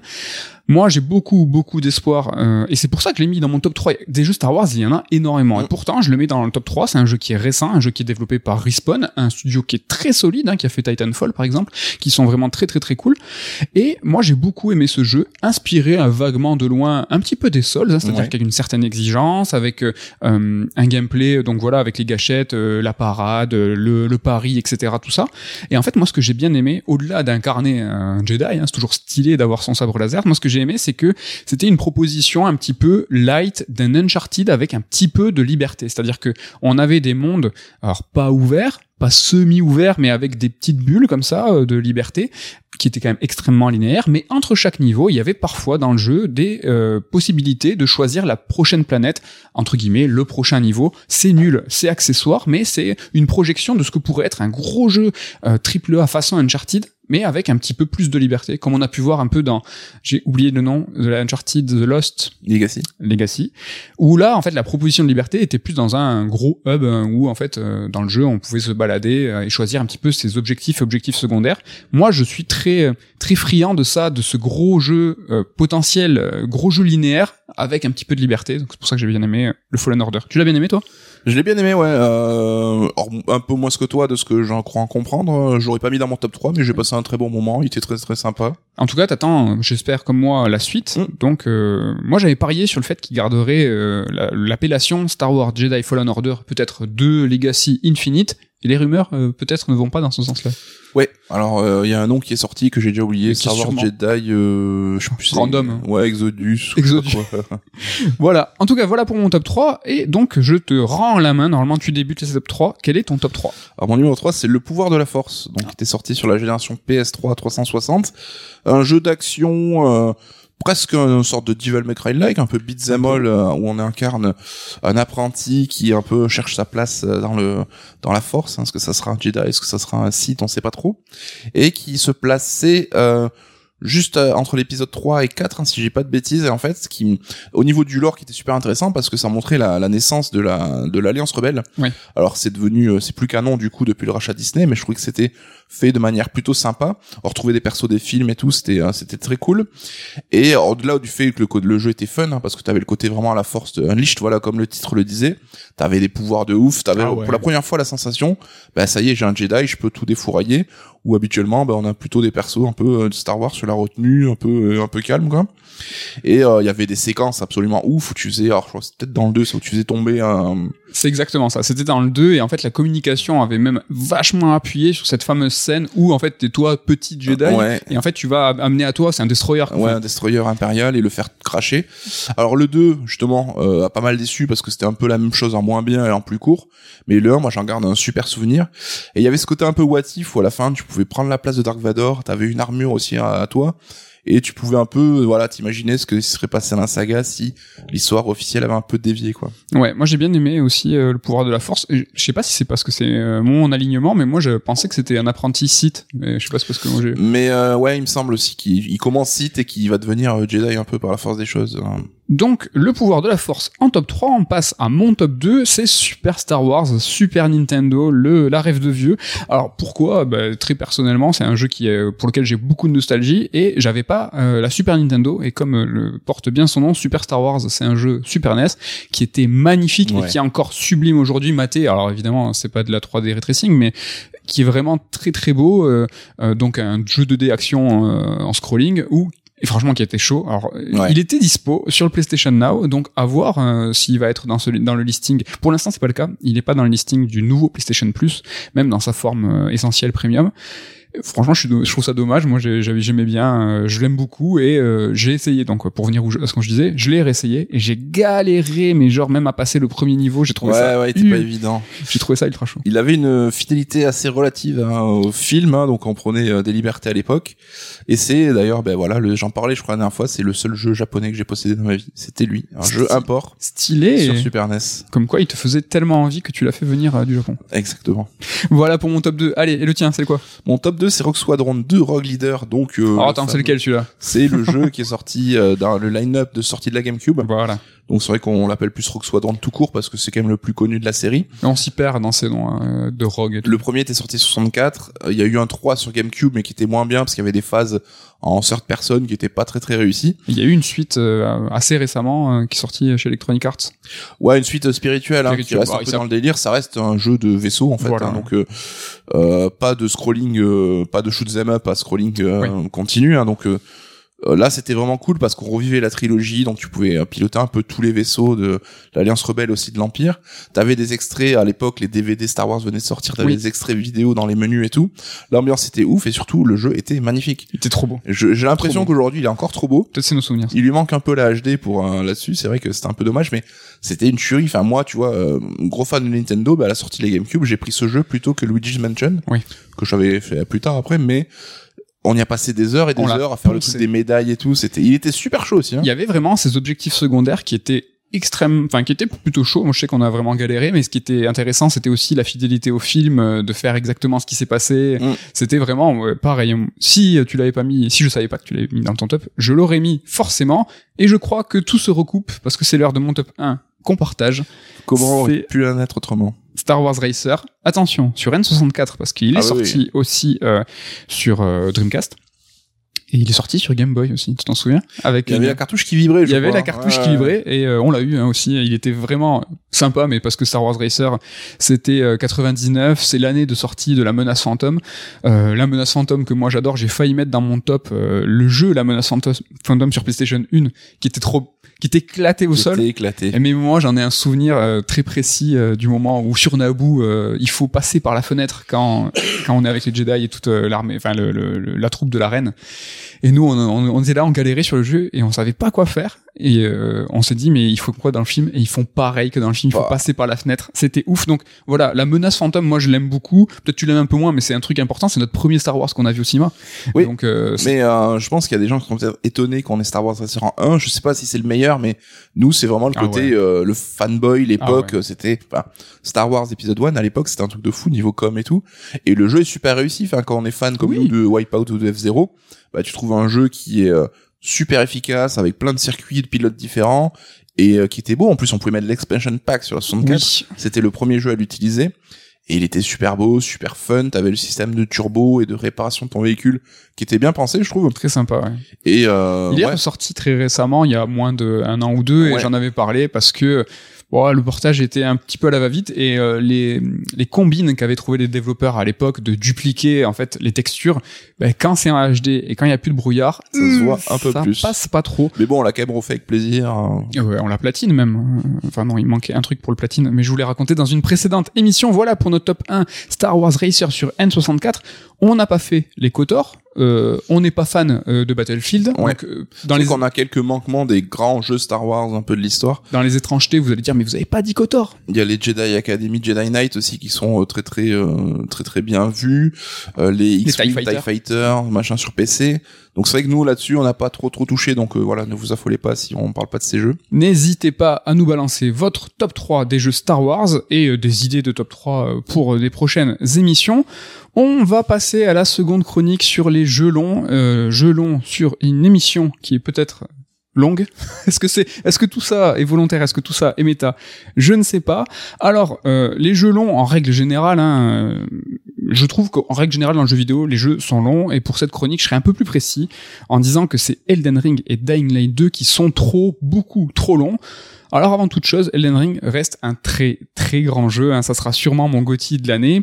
Cette chronique, elle s'inscrit pas vraiment en fait dans la vague récente de ressentis qui sont plus critiques sur le jeu. Alors des retours négatifs hein, qui sont tout à fait légitimes et même logiques, hein, vu que le temps a passé et forcément ben, on prend un peu plus de recul, on est moins à chaud, on est moins dans l'émotion. Mais bon, moi je m'inscris pas là-dedans.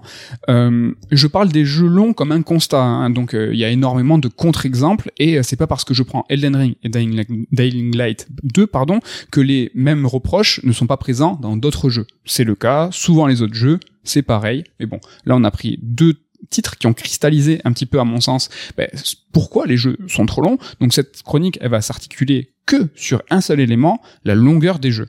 Mais bon, hélas, on va voir que c'est un facteur qui va engendrer des défauts en cascade. Néanmoins, je le retrouve, je le répète, hein, Elden Ring est quasiment parfait et justement, sa longueur constitue presque son unique défaut. C'est pour ça qu'on va insister dessus. Alors perso, pour remettre un petit peu en contexte, j'ai terminé en moins de 110 heures Elden Ring. J'ai regardé des solus, j'ai raté, euh, enfin j'ai vu toutes les zones et j'ai et j'ai vu tous les boss. Euh, alors, tous les boss majeurs évidemment, mais même les boss cachés, les tous les gros boss, euh, je les ai vus. Nico, toi t'es euh, ta partie, euh, elle est en combien d'heures et tu as aussi tout vu, je crois. Euh, ouais, alors les heures, je crois que j'étais autour de 105 aussi, bah, un peu comme toi en fait. Et je pense que oui, on a fait le tour des, en gros, des choses à voir quoi. Voilà, tout ça pour dire qu'on est sur un jeu entre 100 et 110 heures pour absolument, euh, alors absolument tout voir. Évidemment, on n'a pas vu toutes les quêtes annexes des personnages et tout, mais pour avoir une idée, je pense, assez précise et euh, complète Mm. de ce qu'est Elden Ring. Pour Dying Light 2, euh, c'est- je galère à dire Dying Light 2 alors que je suis pas prêt, euh, je vais en le dire quelques fois. Alors pour moi, c'est un très bon jeu aussi, plus classique, plus efficace, mais je l'ai lâché à plus de 35 heures. J'étais lassé, fatigué, car le jeu est trop long, et ben, je ne l'ai pas fini, hélas. Alors on va prendre la problématique des jeux longs en deux temps. On va voir d'abord pourquoi les jeux sont trop longs, et quelles sont les conséquences de la longueur de ces jeux. Alors pourquoi les jeux sont trop longs? Alors déjà, dans nos cercles de connaissances, la longueur d'un jeu est peut-être devenue un défaut. Mais ça reste nos cercles à nous, ça reste nos réseaux, ça reste nos potes. Donc, je pense que c'est une, vis- une vision qui est restreinte et qui est biaisée. De, ce fait, ben, on peut se dire que tout le monde, déjà, on n'est pas, pas comme nous, tous des vieux. Euh, Nous, on a tous les deux 37 ans. La question du temps, c'est peut-être quelque chose qui est important. Et, et pour un certain, pour certaines franges du public, acheter un jeu qui dure, ben, c'est c'est c'est chouette surtout euh, que nous on dit à chaque fois à l'époque on avait le temps il y a- c'est pas que les enfants hein, qui ont le temps on a tous été étudiants on est allé à la fac et on est aussi on avait. Et aujourd'hui, c'est la journée des mystères, Non. il se passe plein de trucs la lumière s'est éteinte Oui. et j'ai eu peur que l'enregistrement se coupe Mais quand ça s'est cassé l'éteint, je ne sais pas. Je ne à sais pas. Continuons, c'est eh, euh, que de péripéties. Voilà, là, là. Donc voilà, on n'est pas tout- le constat. On n'est pas tous vieux et on n'est pas aussi euh, tous. euh, on reçoit pas tous les jeux. Nous, euh, bah, chez Third, on a la chance de recevoir les titres des éditeurs, des constructeurs. La question des moyens est importante pour les pour les joueurs. bah, acheter un jeu un seul et qui va durer longtemps, bah, c'est un facteur qui est important. Donc voilà. Ça déjà pour un petit peu remettre euh, en contexte. Il faut se souvenir aussi qu'à une époque, la durée de vie, c'était un critère de qualité qui était avéré, avec des encarts dédiés à la longueur d'un jeu à la fin des tests. Alors au tout début, hein, à l'époque, on parlait même de rejouabilité. Nico, est-ce que tu te souviens de la replay value? Euh, On n'entend plus parler Mais, de euh, ça. C'est ouf parce que c'était quelque chose de totalement normal à l'époque, on lisait partout et tout. Mais ça me paraît être une aberration absolue, ça. C'est vrai que quand tu commences par tester des jeux d'arcade qui font une heure, une heure et demie, que tu puisses commenter le fait de le rejouer plusieurs fois avec plus ou moins d'intérêt, ça me paraît important. Mais c'est comme si tu parlais d'un film en disant, est-ce qu'il est bien à voir plusieurs fois? Enfin, ça n'a aucun, aucun sens, quoi. Donc du coup, tout ça pour dire que c'est devenu une habitude de dire que les jeux longs sont bons. On se rappelle, un fut un temps, des pubs télé et des pubs papier de Zelda 3, euh, Link to the Past. Donc c'est Link to the Past, c'était un garçon qui jouait et qui se transformait petit à petit en squelette. La, le- la pub papier disait même combien de temps vous faudra-t-il pour finir Zelda 3 Est-ce que tu pub. tu te souviens de ces je me pubs rappelle de ouf. Meilleure pub ever, quoi. Donc voilà, tout ça pour dire que pour finir Zelda 3, c'était jusqu'à ta mort, jusqu'à ce que tu deviennes même un squelette. L'argument de la longueur d'un jeu, ça a été un argument marketing pendant longtemps, on vient de le voir, et c'est encore le cas aujourd'hui. Par exemple, Dying Light 2, ça a été le cas, qui ont tenté une campagne de pub, je dirais osée, qui ont balancé qu'il fallait 500 heures pour finir le jeu, ou l'équivalent hein, du temps entre Varsovie et Madrid. Ils se sont crus en 1995 et ils se sont dit, allez, on communique comme à l'époque.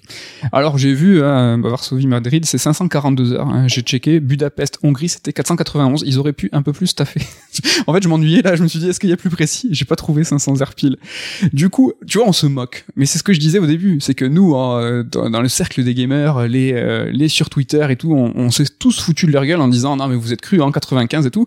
Ben, sauf que l'argument de la longueur, ben, pour le grand public, c'est peut-être important. Alors ils sont revenus sur leur stratégie, hein, donc euh, le cercle des gamers les a quand même fait bouger. Ils sont revenus pour dire qu'il fallait 20 heures pour finir la campagne. Alors 20, en fait ils ont pris au mot pour mot 20 Ouais. heures pour finir la campagne, c'est tu fais la campagne, tu fais que ça, tu vas tout droit et tu vas tout droit.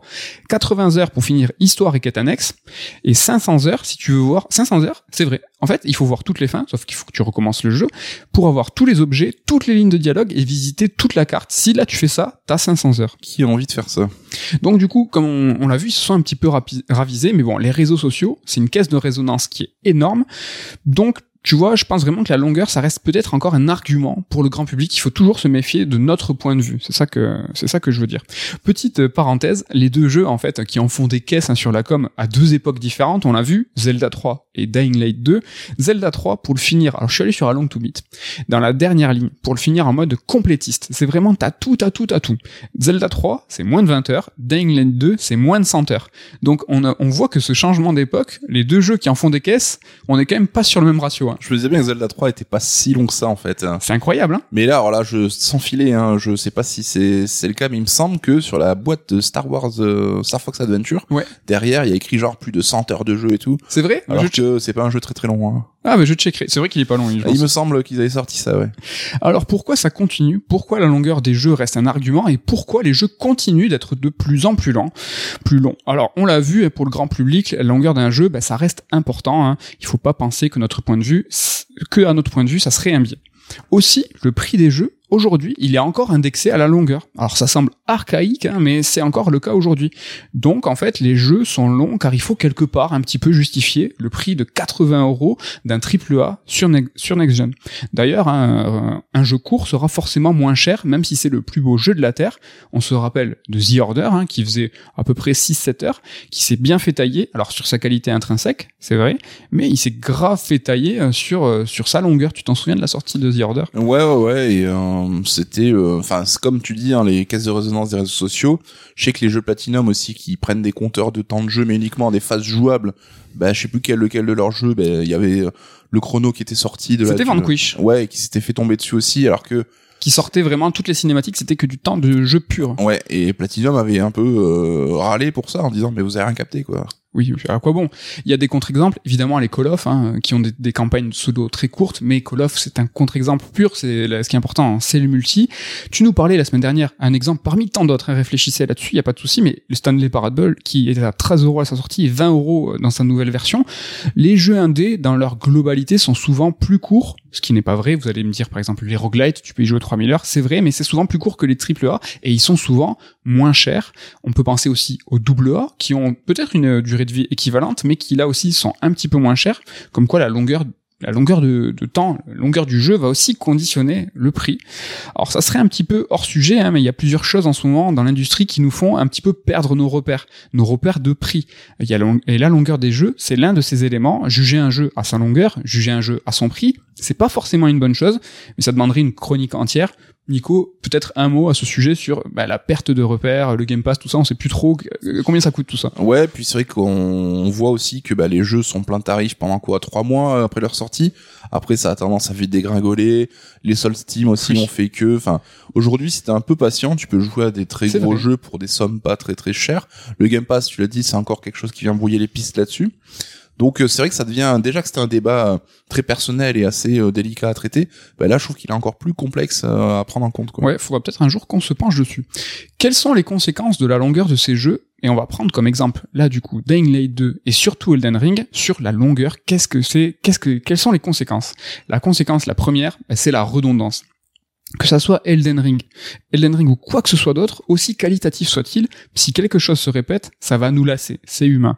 Alors je vais pas citer le seigneur Léo Dagan dans Camelot, mais bon, est-ce que vous connaissez euh, les fraises hein J'ai beau adorer les fraises, hein, si j'en mange trois cagettes, il va y avoir des problèmes. Vous avez compris. Tu as édulcoré la citation, je crois. Non, mais vous avez capté le, délire.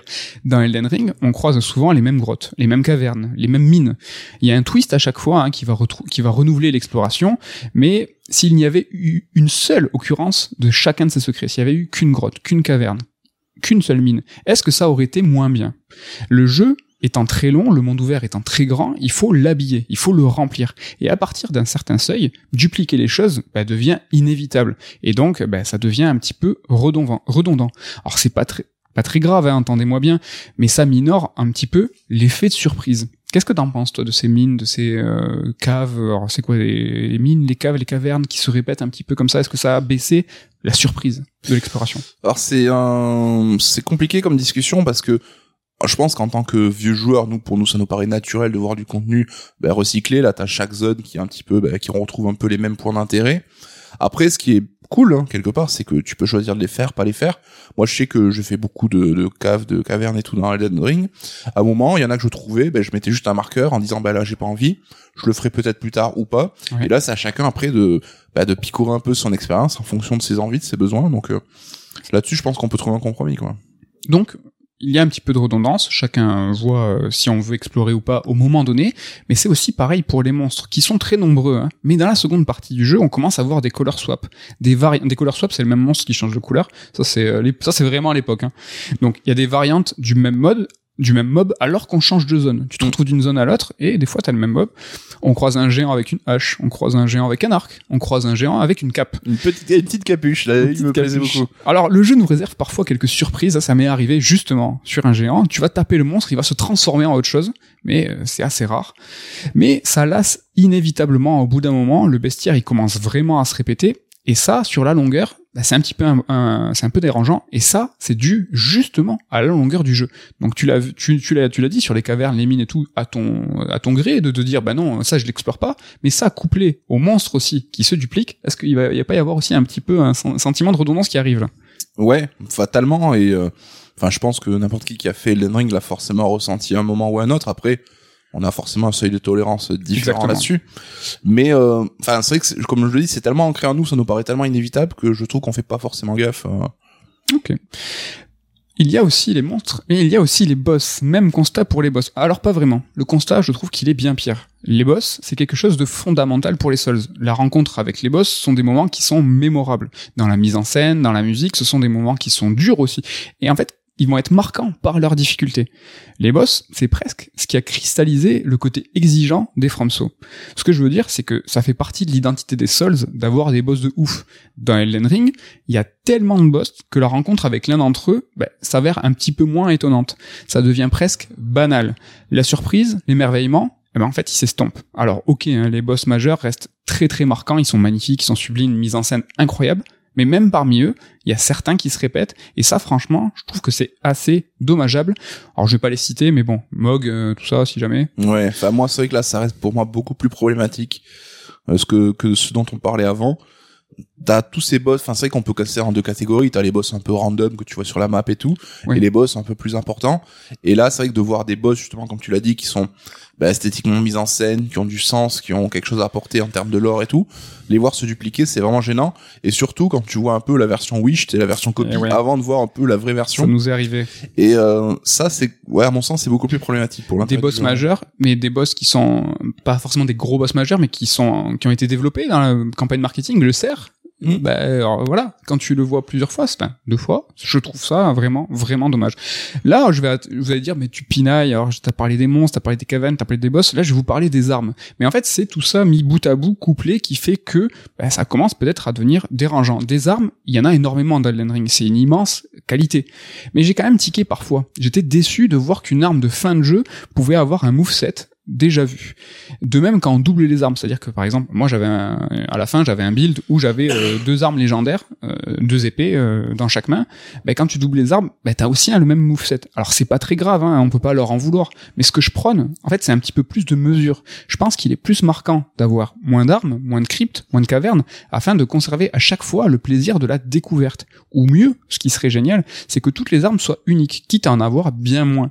Et je demande pas plus de travail aux équipes, hein, j'en demande moins justement. Ce que c'est de faire moins pour faire mieux. Oh, c'est beau.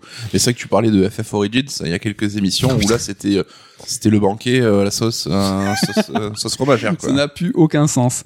La musique, ah, vraiment, je veux dire, il pinaille celui-là. Ouais, il est chiant. Pinaille, pinaille. Et la musique, alors c'est c'est d'une complexité folle hein, de faire une bande son hein, pour un compositeur, surtout euh, quand il est seul. Quand il est seul, ce qui n'est pas le cas pour euh, Elden Ring, où ils sont cinq sur Dying Light. De, oui, il est seul, c'est Olivier de Rivière.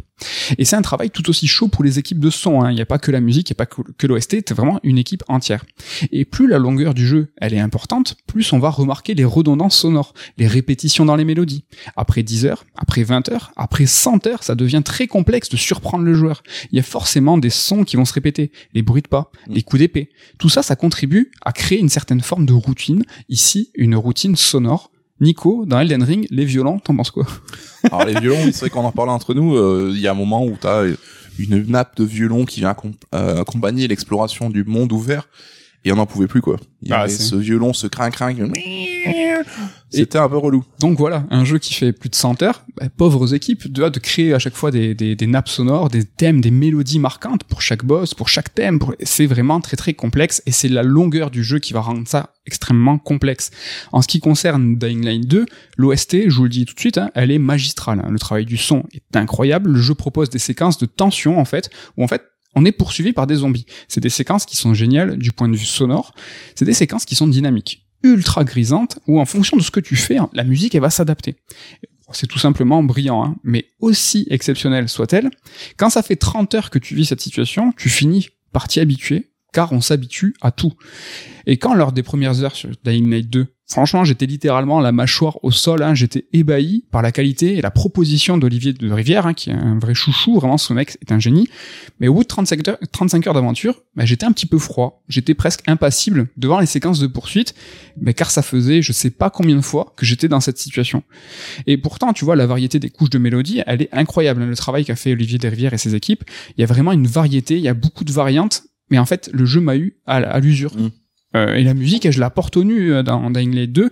C'est uniquement la musique qui m'a fait tenir sur la longueur. C'est ni les personnages, ni l'histoire, ni les mécaniques, c'est la musique. Et pourtant, pourtant, j'ai abandonné. Et encore une fois, hein, je demande pas aux équipes de composer plus de pistes, mais au jeu d'être moins long. C'est ça, là, vraiment un petit peu la nuance. Tout ce qu'on vient de voir dans le détail sur la redondance va contribuer à diminuer l'étonnement et la sensation de surprise.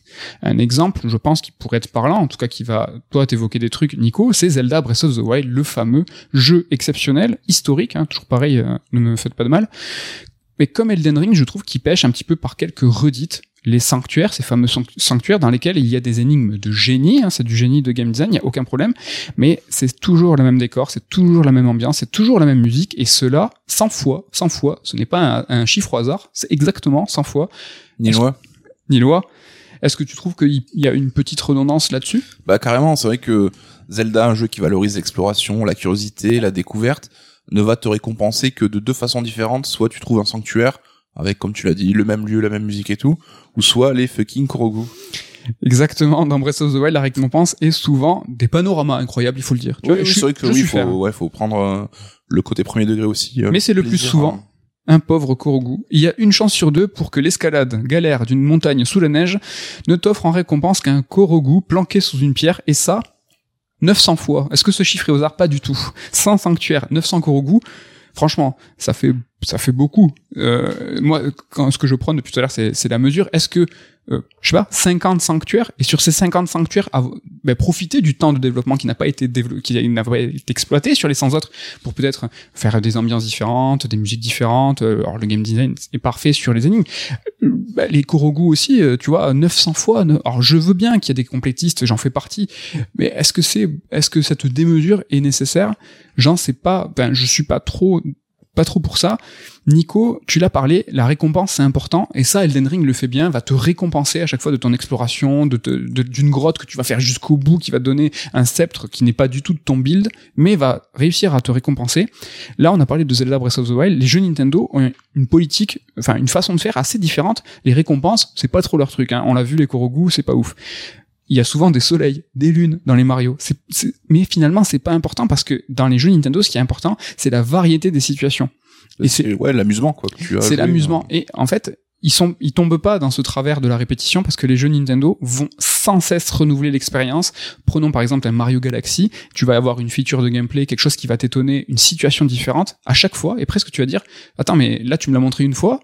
C'est déjà fini. Mm. En fait, c'est sans cesse, sans cesse, sans cesse. Et ils ne vont jamais tomber dans le piège de, allez, on le duplique une fois. Eh non, c'est justement dans cette unicité, dans le fait que tu vas ne croiser une situation qu'une seule fois qui va faire, bah, qui va dévoiler le génie total de- des jeux Nintendo. Un autre exemple qui n'est pas Nintendo cette fois, c'est It Takes Two, qui est pourtant un jeu de 10-12 heures, mais qui est, c'est mesuré 10-12 heures, Mhm. et qui là en fait a une variété de dingue. Une surprise, chaque niveau, c'est même plusieurs fois dans le niveau, des surprises de gameplay, de situation.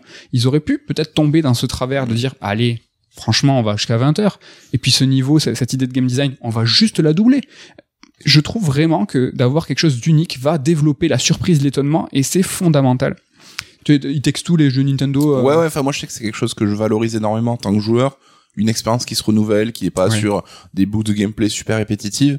On sait que c'est très compliqué à faire, hein, c'est là où le bas blesse, évidemment.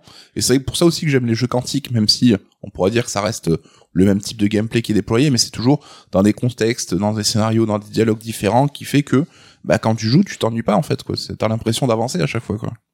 On a, on revient sur Elden Ring. Euh, on a lu et entendu euh, beaucoup de joueurs se plaindre du dernier tiers du jeu Elden Ring. Perso, je pense pas que l'aventure soit moins bonne sur la fin. Je pense juste qu'il y a une lassitude qui commence à s'installer au bout d'un moment. On fatigue. Et comme tout le monde, bah, quand tu fatigues, bah, t'es un peu plus irritable. Tu deviens un peu plus tatillon. Tu deviens un peu plus exigeant. Nico, est-ce que toi aussi tu penses que la fin est moins bonne ou est-ce que du, coup tu penses qu'une certaine forme de redondance peut euh, un peu saouler?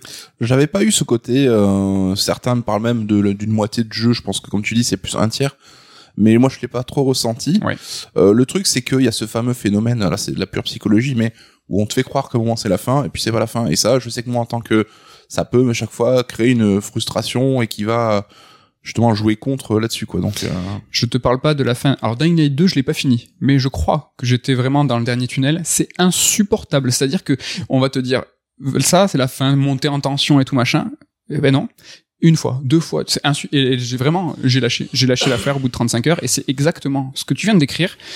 Mais la longueur excessive des jeux peut aussi avoir des conséquences plus techniques et c'est sur quoi on va se pencher tout de suite sur la complexi- complexité technique des jeux qui sont dues à une longueur trop importante. En premier lieu, bah, les bugs et surtout sur des mondes ouverts, euh, c'est inévitable. Hein. Plus le monde est grand, plus le monde, plus le jeu est long, plus c'est complexe en fait d'éviter les bugs. Pour le coup, Elden Ring, je trouve, est plutôt propre. Hein. C'est et euh, c'est rarement le cas dans les mondes ouverts. Les mondes ouverts, c'est souvent, euh, c'est souvent un peu éclaté. mais c'est vrai que les jeux monde ouvert japonais ont fait montre d'un- d'une expertise là-dessus. Alors peut-être au prix de, de, de nuit blanche et de gens qui ont cravaché. Oui. mais qui était beaucoup plus propre à ce niveau-là, tu vois, Breath of the Wild, Death Stranding, Elden. Ring, par rapport à du Assassin, du Red Dead ou quoi. Dying Light 2 euh, n'est pas exempt de défauts. Il y a eu des petits problèmes de doublage qui ont été corrigés euh, avec des patchs, mais on a pu un petit peu se marrer avec des petites filles avec des grosses voix. Donc les bugs inévitables, plus le jeu est long, plus c'est compliqué de les éviter. Et qui peut nous permettre, enfin, qui peut permettre à un studio de les éviter ces bugs? Ben, C'est la QA, donc la Quality Assurance. Euh, j'ai fait de l'accent puis non, j'ai abandonné. J'ai abandonné au milieu. Euh, en fait, c'est eux hein, qui vont en fait essayer de jouer. Alors ils vont pas s'amuser, eux, ils vont essayer de, de, de de- trouver le moindre bug, le moindre truc, et plus le jeu est long, plus la QA a un travail monumental, monumental, quasiment impossible. C'est impossible pour la QA de repérer euh, absolument tous les bugs d'un monde ouvert ou en tout cas d'un jeu qui est extrêmement long. Mais je pense que beaucoup d'acteurs du jeu vidéo euh, ont pris pour partie d'accepter que leur jeu sortira avec des bugs en mode bah c'est comme ça et en fait il y en a qui seront corrigés dans les premiers mois de vie de de, de, de la franchise mais c'est devenu euh, bah, quelque chose qu'ils savent qu'ils pourront pas faire euh, sans quoi. Exactement, et c'est ça qui rentre en, friction avec la longueur d'un jeu, c'est qu'ils se sont résignés. Ils ont dit, ben, on va favoriser l'expérience longue plutôt que la qualité et la propreté d'un jeu.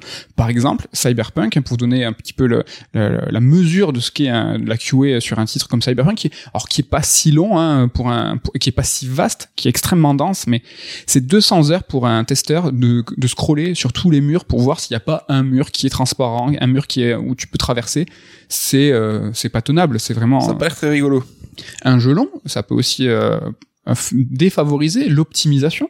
C'est-à-dire que Elden Ring, en l'occurrence, était un jeu qui était extrêmement mal optimisé pour les versions PC. Nous, on l'a pas du tout vécu. Là, je ne fais que répéter, mais ça a été plus ou moins connu que la version PC était un petit peu dommageable. Ouais.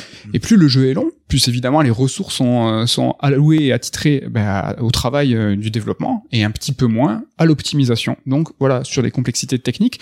Mais euh, il y a aussi d'autres choses. Il y a par exemple l'équilibrage. L'équilibrage, c'est l'équilibrage de tout. L'équilibrage des combats, l'équilibrage de la difficulté. Un jeu linéaire, hein, même s'il est long, bah, c'est possible de bien équilibrer la difficulté. hein. Mais sur un monde ouvert, c'est un enfer. Les développeurs, ils vont se demander euh, comment faire l'équilibrage. Est-ce qu'on fait un équilibrage par zone, c'est-à-dire que chaque zone, par exemple sur Elden Ring, est-ce que chaque zone est à une certaine à une certain niveau de difficulté? Est-ce qu'on va faire un niveau de difficulté qui est uniforme, un peu comme Breath of the Wild avec Ganon au milieu qui est un petit peu plus complexe Mm. Est-ce qu'on va faire du level scaling? Level scaling, c'est la, la montée de la difficulté en même temps que la montée en puissance euh, du héros. En fait, tout ça, c'est des différentes possibilités, mais plus le jeu est long, plus la tâche devient impossible. Et l'un des rares reproches hein, qu'on pourrait faire à Elden Ring, c'est d'avoir une difficulté qui est un petit peu moins bien réglée que ceux des FromSo habituels, où à l'époque, chaque jeu, c'était une aventure qui était vraiment au cordeau. Et encore une fois, hein, cette carence, elle est due à la longueur de l'aventure. C'est dû aussi au format ouvert hein, du monde, il n'y a pas de souci, mais c'est surtout dû à la longueur. Nico, comment t'as trouvé, toi, l'équilibrage global de de Elden Ring? Est-ce que t'as eu des, problèmes là-dessus? Euh, c'était un peu bizarre. C'est qu'en en parlant, on y jouait tous en même temps. On s'est rendu compte qu'on ne suivait pas forcément le même cheminement aussi, donc d'où la difficulté d'équilibrer ça correctement. Mais euh, j'ai eu des pics de difficulté, mais moins que j'ai pu ressentir dans un Sekiro par exemple. Oui. Et à des endroits T'as étaient- écrasé tout le monde Parce ouais, que tu vois, des fois, tu, c'est ça un peu l'équilibrage qui peut être complexe, c'est que tu vas, ton- tu vas choisir une zone qui va être un peu plus dure, puis après tu vas éclater tout le monde. Ouais, il y a des fois où je roulais sur la zone, ou des fois c'était plus compliqué, mais d'une manière générale, je trouve que j'ai une difficulté plutôt satisfaisante qui m'incitait à continuer, quoi. Ok. Après, on est toujours sur les difficultés techniques. Il y a la difficulté ben, de régler ce monde ouvert. Et du point de vue technique, c'est comment il est façonné. En fait, celui de, de monde ouvert de Elden Ring, il est gigantesque et euh, il est très étonnant parce qu'il semble fait à la main, je trouve. Et ça, c'est ouf. hein. Tu vois, le, les- le level design du monde, il est incroyable. Il est réfléchi dans ses moindres rec- recoins. Et ça, ce qui lui donne cette sensation, en fait, que tout est fait à la main. La moindre colline, tu regardes, tu fais, mais ça, c'est forcément un dev qui l'a posé. C'est pas possible. Mais bon, au vu de la grandeur du monde, je serais pas étonné que l'open world soit au moins un petit peu généré de façon procédurale, ce qui est, soyons clairs, hein, très très très souvent le cas, sauf que la plupart du temps, ça se voit moins que dans, dans Elden Ring. Oui, ils ont des outils d'automatisation, euh, de création de monde, quoi. Sinon, ça devient sans fin. 100% des cas, de toute façon, même si c'est procédural, il y a forcément un, développeur, un artiste qui va passer dessus, qui va au moins, bah, je sais pas, peaufiner, changer l'algo pour que, enfin pas l'algo, mais changer euh, des détails pour que ça semble plus fait à la main. Le souci avec euh, ce, ce monde gigantesque où chaque euh, chaque détail est posé et semble être posé à la main, c'est que FromSo a voulu proposer pro- proposer un monde qui est extrêmement dense en fait, où chaque pas, il y a un truc à voir, il y a un truc à découvrir. Cette densité, couplée à la grandeur du monde, bah, ça passe pas. Euh, humainement, pour les devs, déjà, c'est pas tenable. Et c'est peut-être pas tenable aussi pour certains joueurs qui, qui peuvent ressentir une certaine forme de vertige. Alors pas le vertige agréable, là, comme on a tous pu voir en disant waouh c'est géant. C'est un vertige différent parce que une densité forte, ça peut décourager certains joueurs, par exemple des joueurs comme Ken, qui sont des fouineurs de l'extrême Mhm. et qui, en fait, bah, vont vouloir absolument tout découvrir, tout prendre. Ça peut aussi un petit peu les, les réfréner. Ouais, mais c'est vrai que la densité, c'est un débat euh, super capital et il y a toutes les vannes sur les Far Cry où tu fais trois pas dans la forêt, tu te fais aggro par deux tigres, un sanglier et trois lapins. Donc euh, d'un côté euh, pas du tout naturel quoi. Alors vous allez rire, mais moi je connais qu'un jeu qui pourrait être comparé à Elden Ring en termes de densité d'activité, c'est Immortals Phoenix Rising. Ah là là. Alors c'est un jeu qui est vraiment beaucoup, beaucoup, beaucoup plus petit. Alors ça doit être l'équivalent d'une zone d'Elden Ring. Et pourtant, sur euh, Immortal Phoenix Rising, j'ai plus de 40 heures. Donc on est vraiment sur une densité qui est très forte. C'est aussi pour vous donner un petit peu en regard la, la, la, la, grandeur de Elden Ring. 40 heures sur Immortal, avec une densité équivalente sur Elden Ring où il y a 5 zones, enfin c'est n'importe quoi. Est-ce que j'ai pas un chat dans la gorge bientôt moi aussi Je te l'ai transmis, je pense. Et donc du coup une si grande, grande densité, une étendue si énorme, bah, peut aussi poser un rapport un petit peu étrange sur la distance. Impossible de faire un tout droit pour certains joueurs. Il y a trop de choses à faire. Néanmoins, ça peut aussi être vu comme une très grande qualité, hein, car à l'inverse des mondes ouverts, euh, où en fait tu fais euh, d'un point A à un point B sans réfléchir, bah, ce qui est le, tu vas à ta destination point barre, ce qui est le cas de Dying Light 2, tu vois. Ça peut être aussi une, très très grande qualité, il y a pas de souci. Mais bon, pour remplir le monde, bah, il faut créer des activités, des boss, des grottes, des cavernes, et là on retombe sur notre fameux problème de la longueur. Et le truc, c'est que François, ils se sont pas autorisés de créer des quêtes aléatoires, ce qui peut s'expliquer parce qu'il n'y a pas de vide dans le jeu. On vient de le voir, hein, on peut pas faire un pas sans tomber, sur un secret, c'est rempli à ras-bord. Et dans les mondes ouverts, bah, on, tra- on traverse souvent des grandes étendues de rien. Euh, et en fait, toutes les 45 secondes, hein, ce qui est plus ou moins le niveau d'attention d'un joueur, bah, le jeu va te proposer une quête générée alé- aléatoirement parmi un panel de missions créées préalablement pour combler le vide justement. Alors c'est souvent sauver un PNJ en détresse, hein, ces quêtes aléatoires. Ouais, c'est vrai que Red Dead 2 est très euh, remarquable à ce point de vue-là. Exactement, parce que justement ces quêtes générales aléatoirement sont plutôt intéressantes et vont Mm. nourrir un petit peu. Alors je suis évidemment pas pour l'intégration de ces quêtes aléatoires hein, qui sont souvent nulles, hein, ni l'ajout de moments de vide comme on peut avoir dans le désert de Radan dans Elden Ring où finalement il n'y a pas grand chose, hein, si hormis une pauvre grotte, hein, allez au fond vous verrez il y en a une. Ce que je souligne c'est que la densité voulue par Elden Ring et le coupler ça à sa longueur du jeu, ben, ça dessert l'expérience dans son ensemble car on, trouve trop de redites. C'est ça en fait où je veux dire. Le dernier point technique, euh, justement sur euh, la longueur du jeu, c'est le rythme. Le rythme. On l'a vu, l'équilibrage de la difficulté, c'était un sujet qui était complexe, mais l'équilibrage, c'est aussi l'équilibrage du rythme, c'est ce fameux pacing, hein, si vous voulez, briller en société. Et celui de Dying Light 2, bah, il est catastrophique. En fait, le début, il est mou, t'as un gain de, capa- de capacité qui est très étrange. Alors par exemple, hein, on se demande encore pourquoi le sprint et la glissade sont à débloquer soi-même après plusieurs heures de jeu. Ça, ça me rend ouf, ça. Pourquoi on doit jouer plusieurs heures pour pleinement profiter du parcours? Alors, le parcours, c'est l'esca- l'escalade stylée, hein, comme dans New Girl, hein, c'est Schmidt qui fait ça.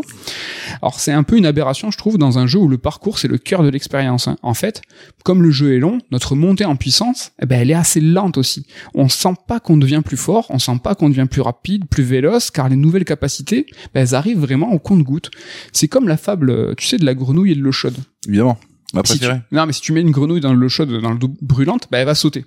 Alors que si tu la mets dans de l'eau froide et que petit à petit tu montes la température, bah, elle va se sentir mourir. Bah, c'est lugubre ce que je raconte, mais en tant que joueur, c'est un peu, euh, on est un peu la grenouille qui se laisse mourir, tu vois. On sent pas que petit à petit notre perso devient plus fort. Perso, j'ai pas senti la montée en puissance, ce qui est pourtant vital dans un jeu au long cours. Et un jeu long, euh, franchement, un jeu long, ça me dérange pas. Je sais pas si vous avez, enfin, ce que je pointe depuis tout à l'heure, c'est le- le- les dommages qu'un jeu long peut faire, mais un jeu long, si le rythme est bon et que et que le game design va se servir de ça pour la narration, pour développer quelque chose, ça me dérange pas du tout. The Last of Us 2, par exemple, je pense qu'il pourrait être jugé par un grand nombre de joueurs trop long. Perso, je trouve que cette longueur, elle va appuyer le propos. Elle est logique dans ce que souhaite sauter, proposer le jeu The Last of Us.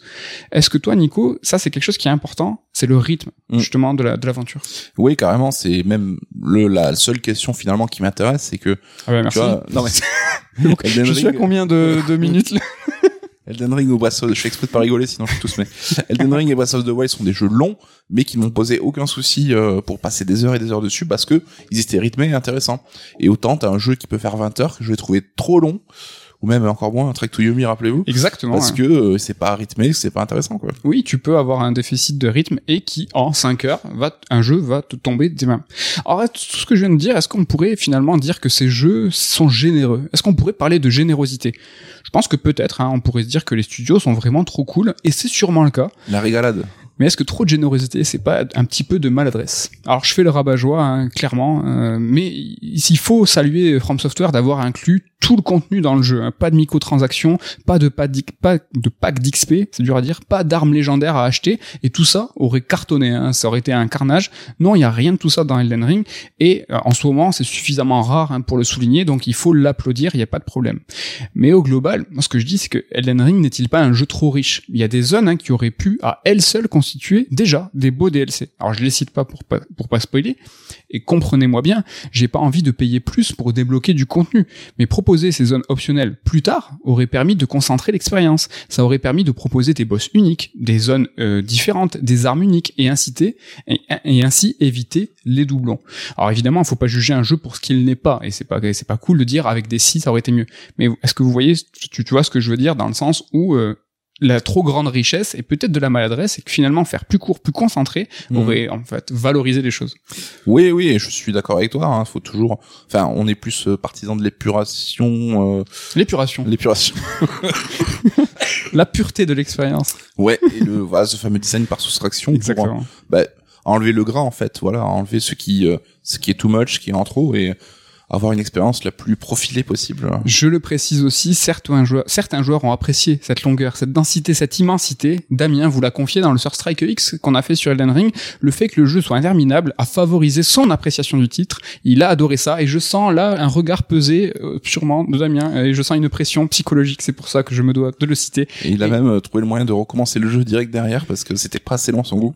Exactement. Allez, on va faire un petit jeu. Euh, Est-ce que on, on va un petit peu citer quelques jeux où la générosité serait peut-être mal placée? J'espère que si vous voyez la nuance, parce que c'est pas forcément euh, simple à, à discerner.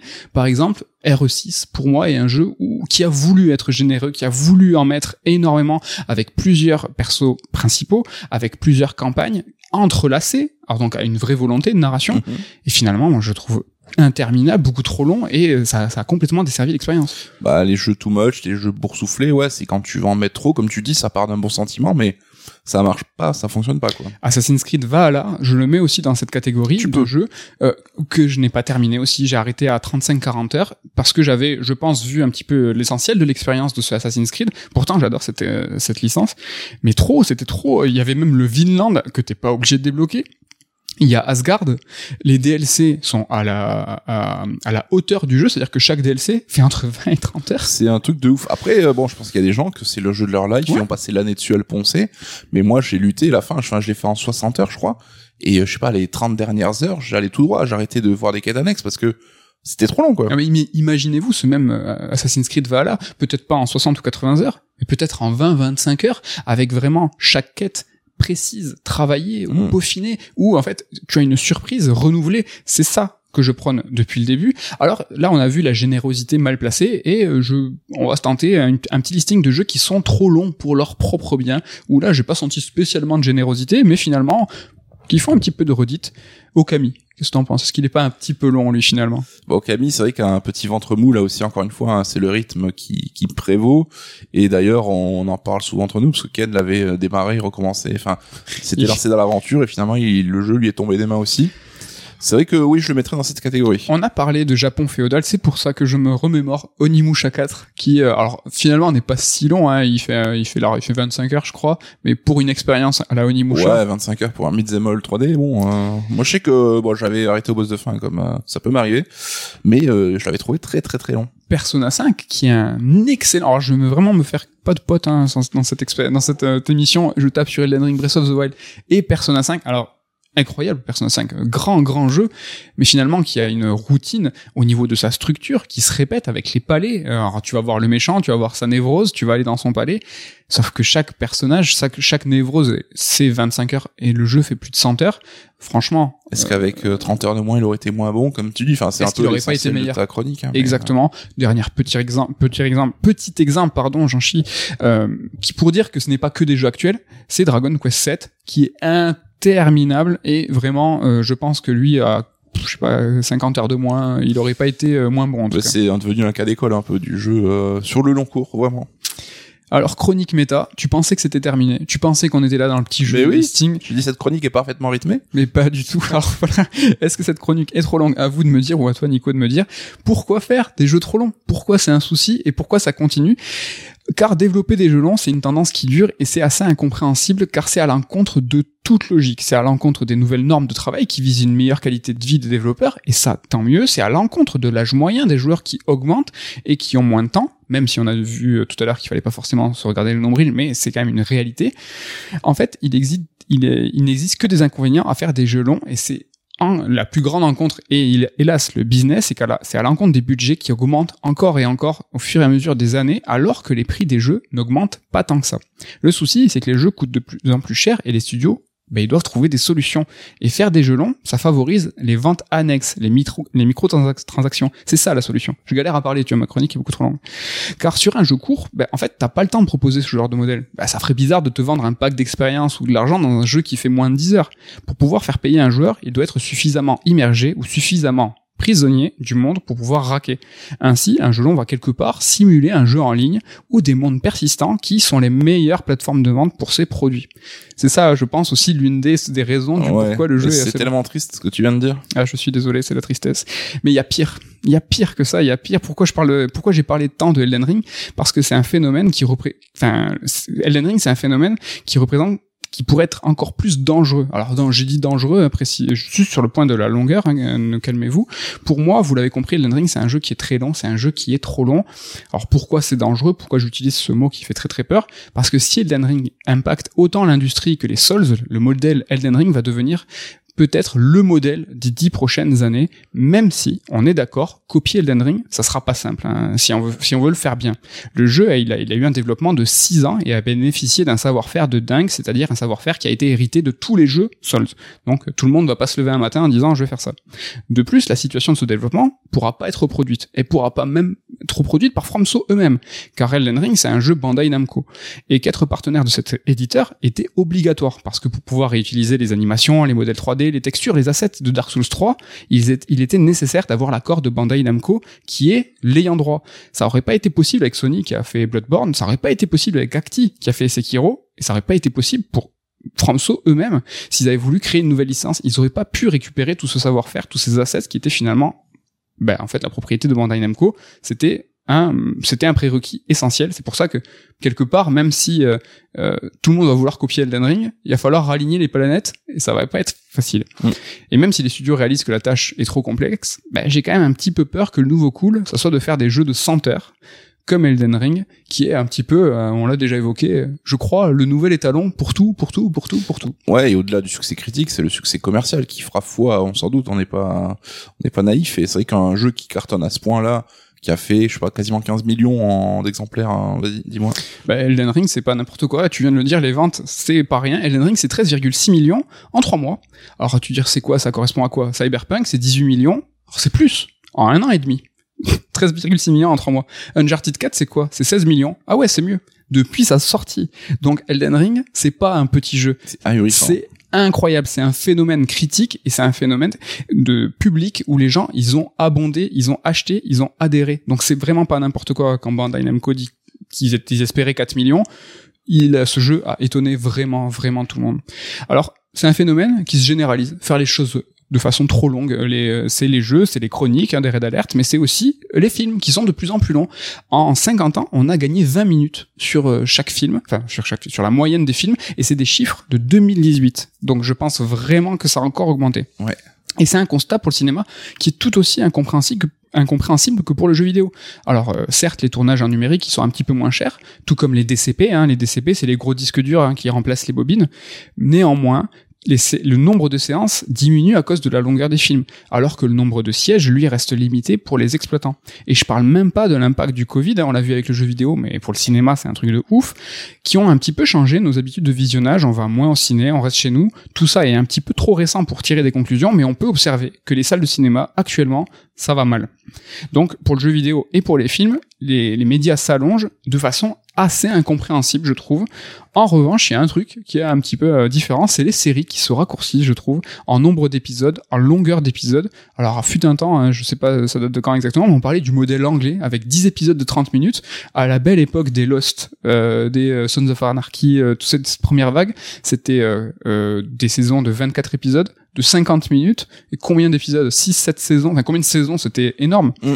Il y a un petit peu euh, une concentration. Tu es d'accord avec ça sur... euh, Ouais, ouais, ouais. Bon, là, les séries, ça s'explique par des, enfin, des phénomènes de diffusion, de saisonnalité et tout. Ouais. Mais c'est vrai que euh, le modèle des séries de vingtaine d'épisodes et tout, ça commence à se raréfier un petit peu.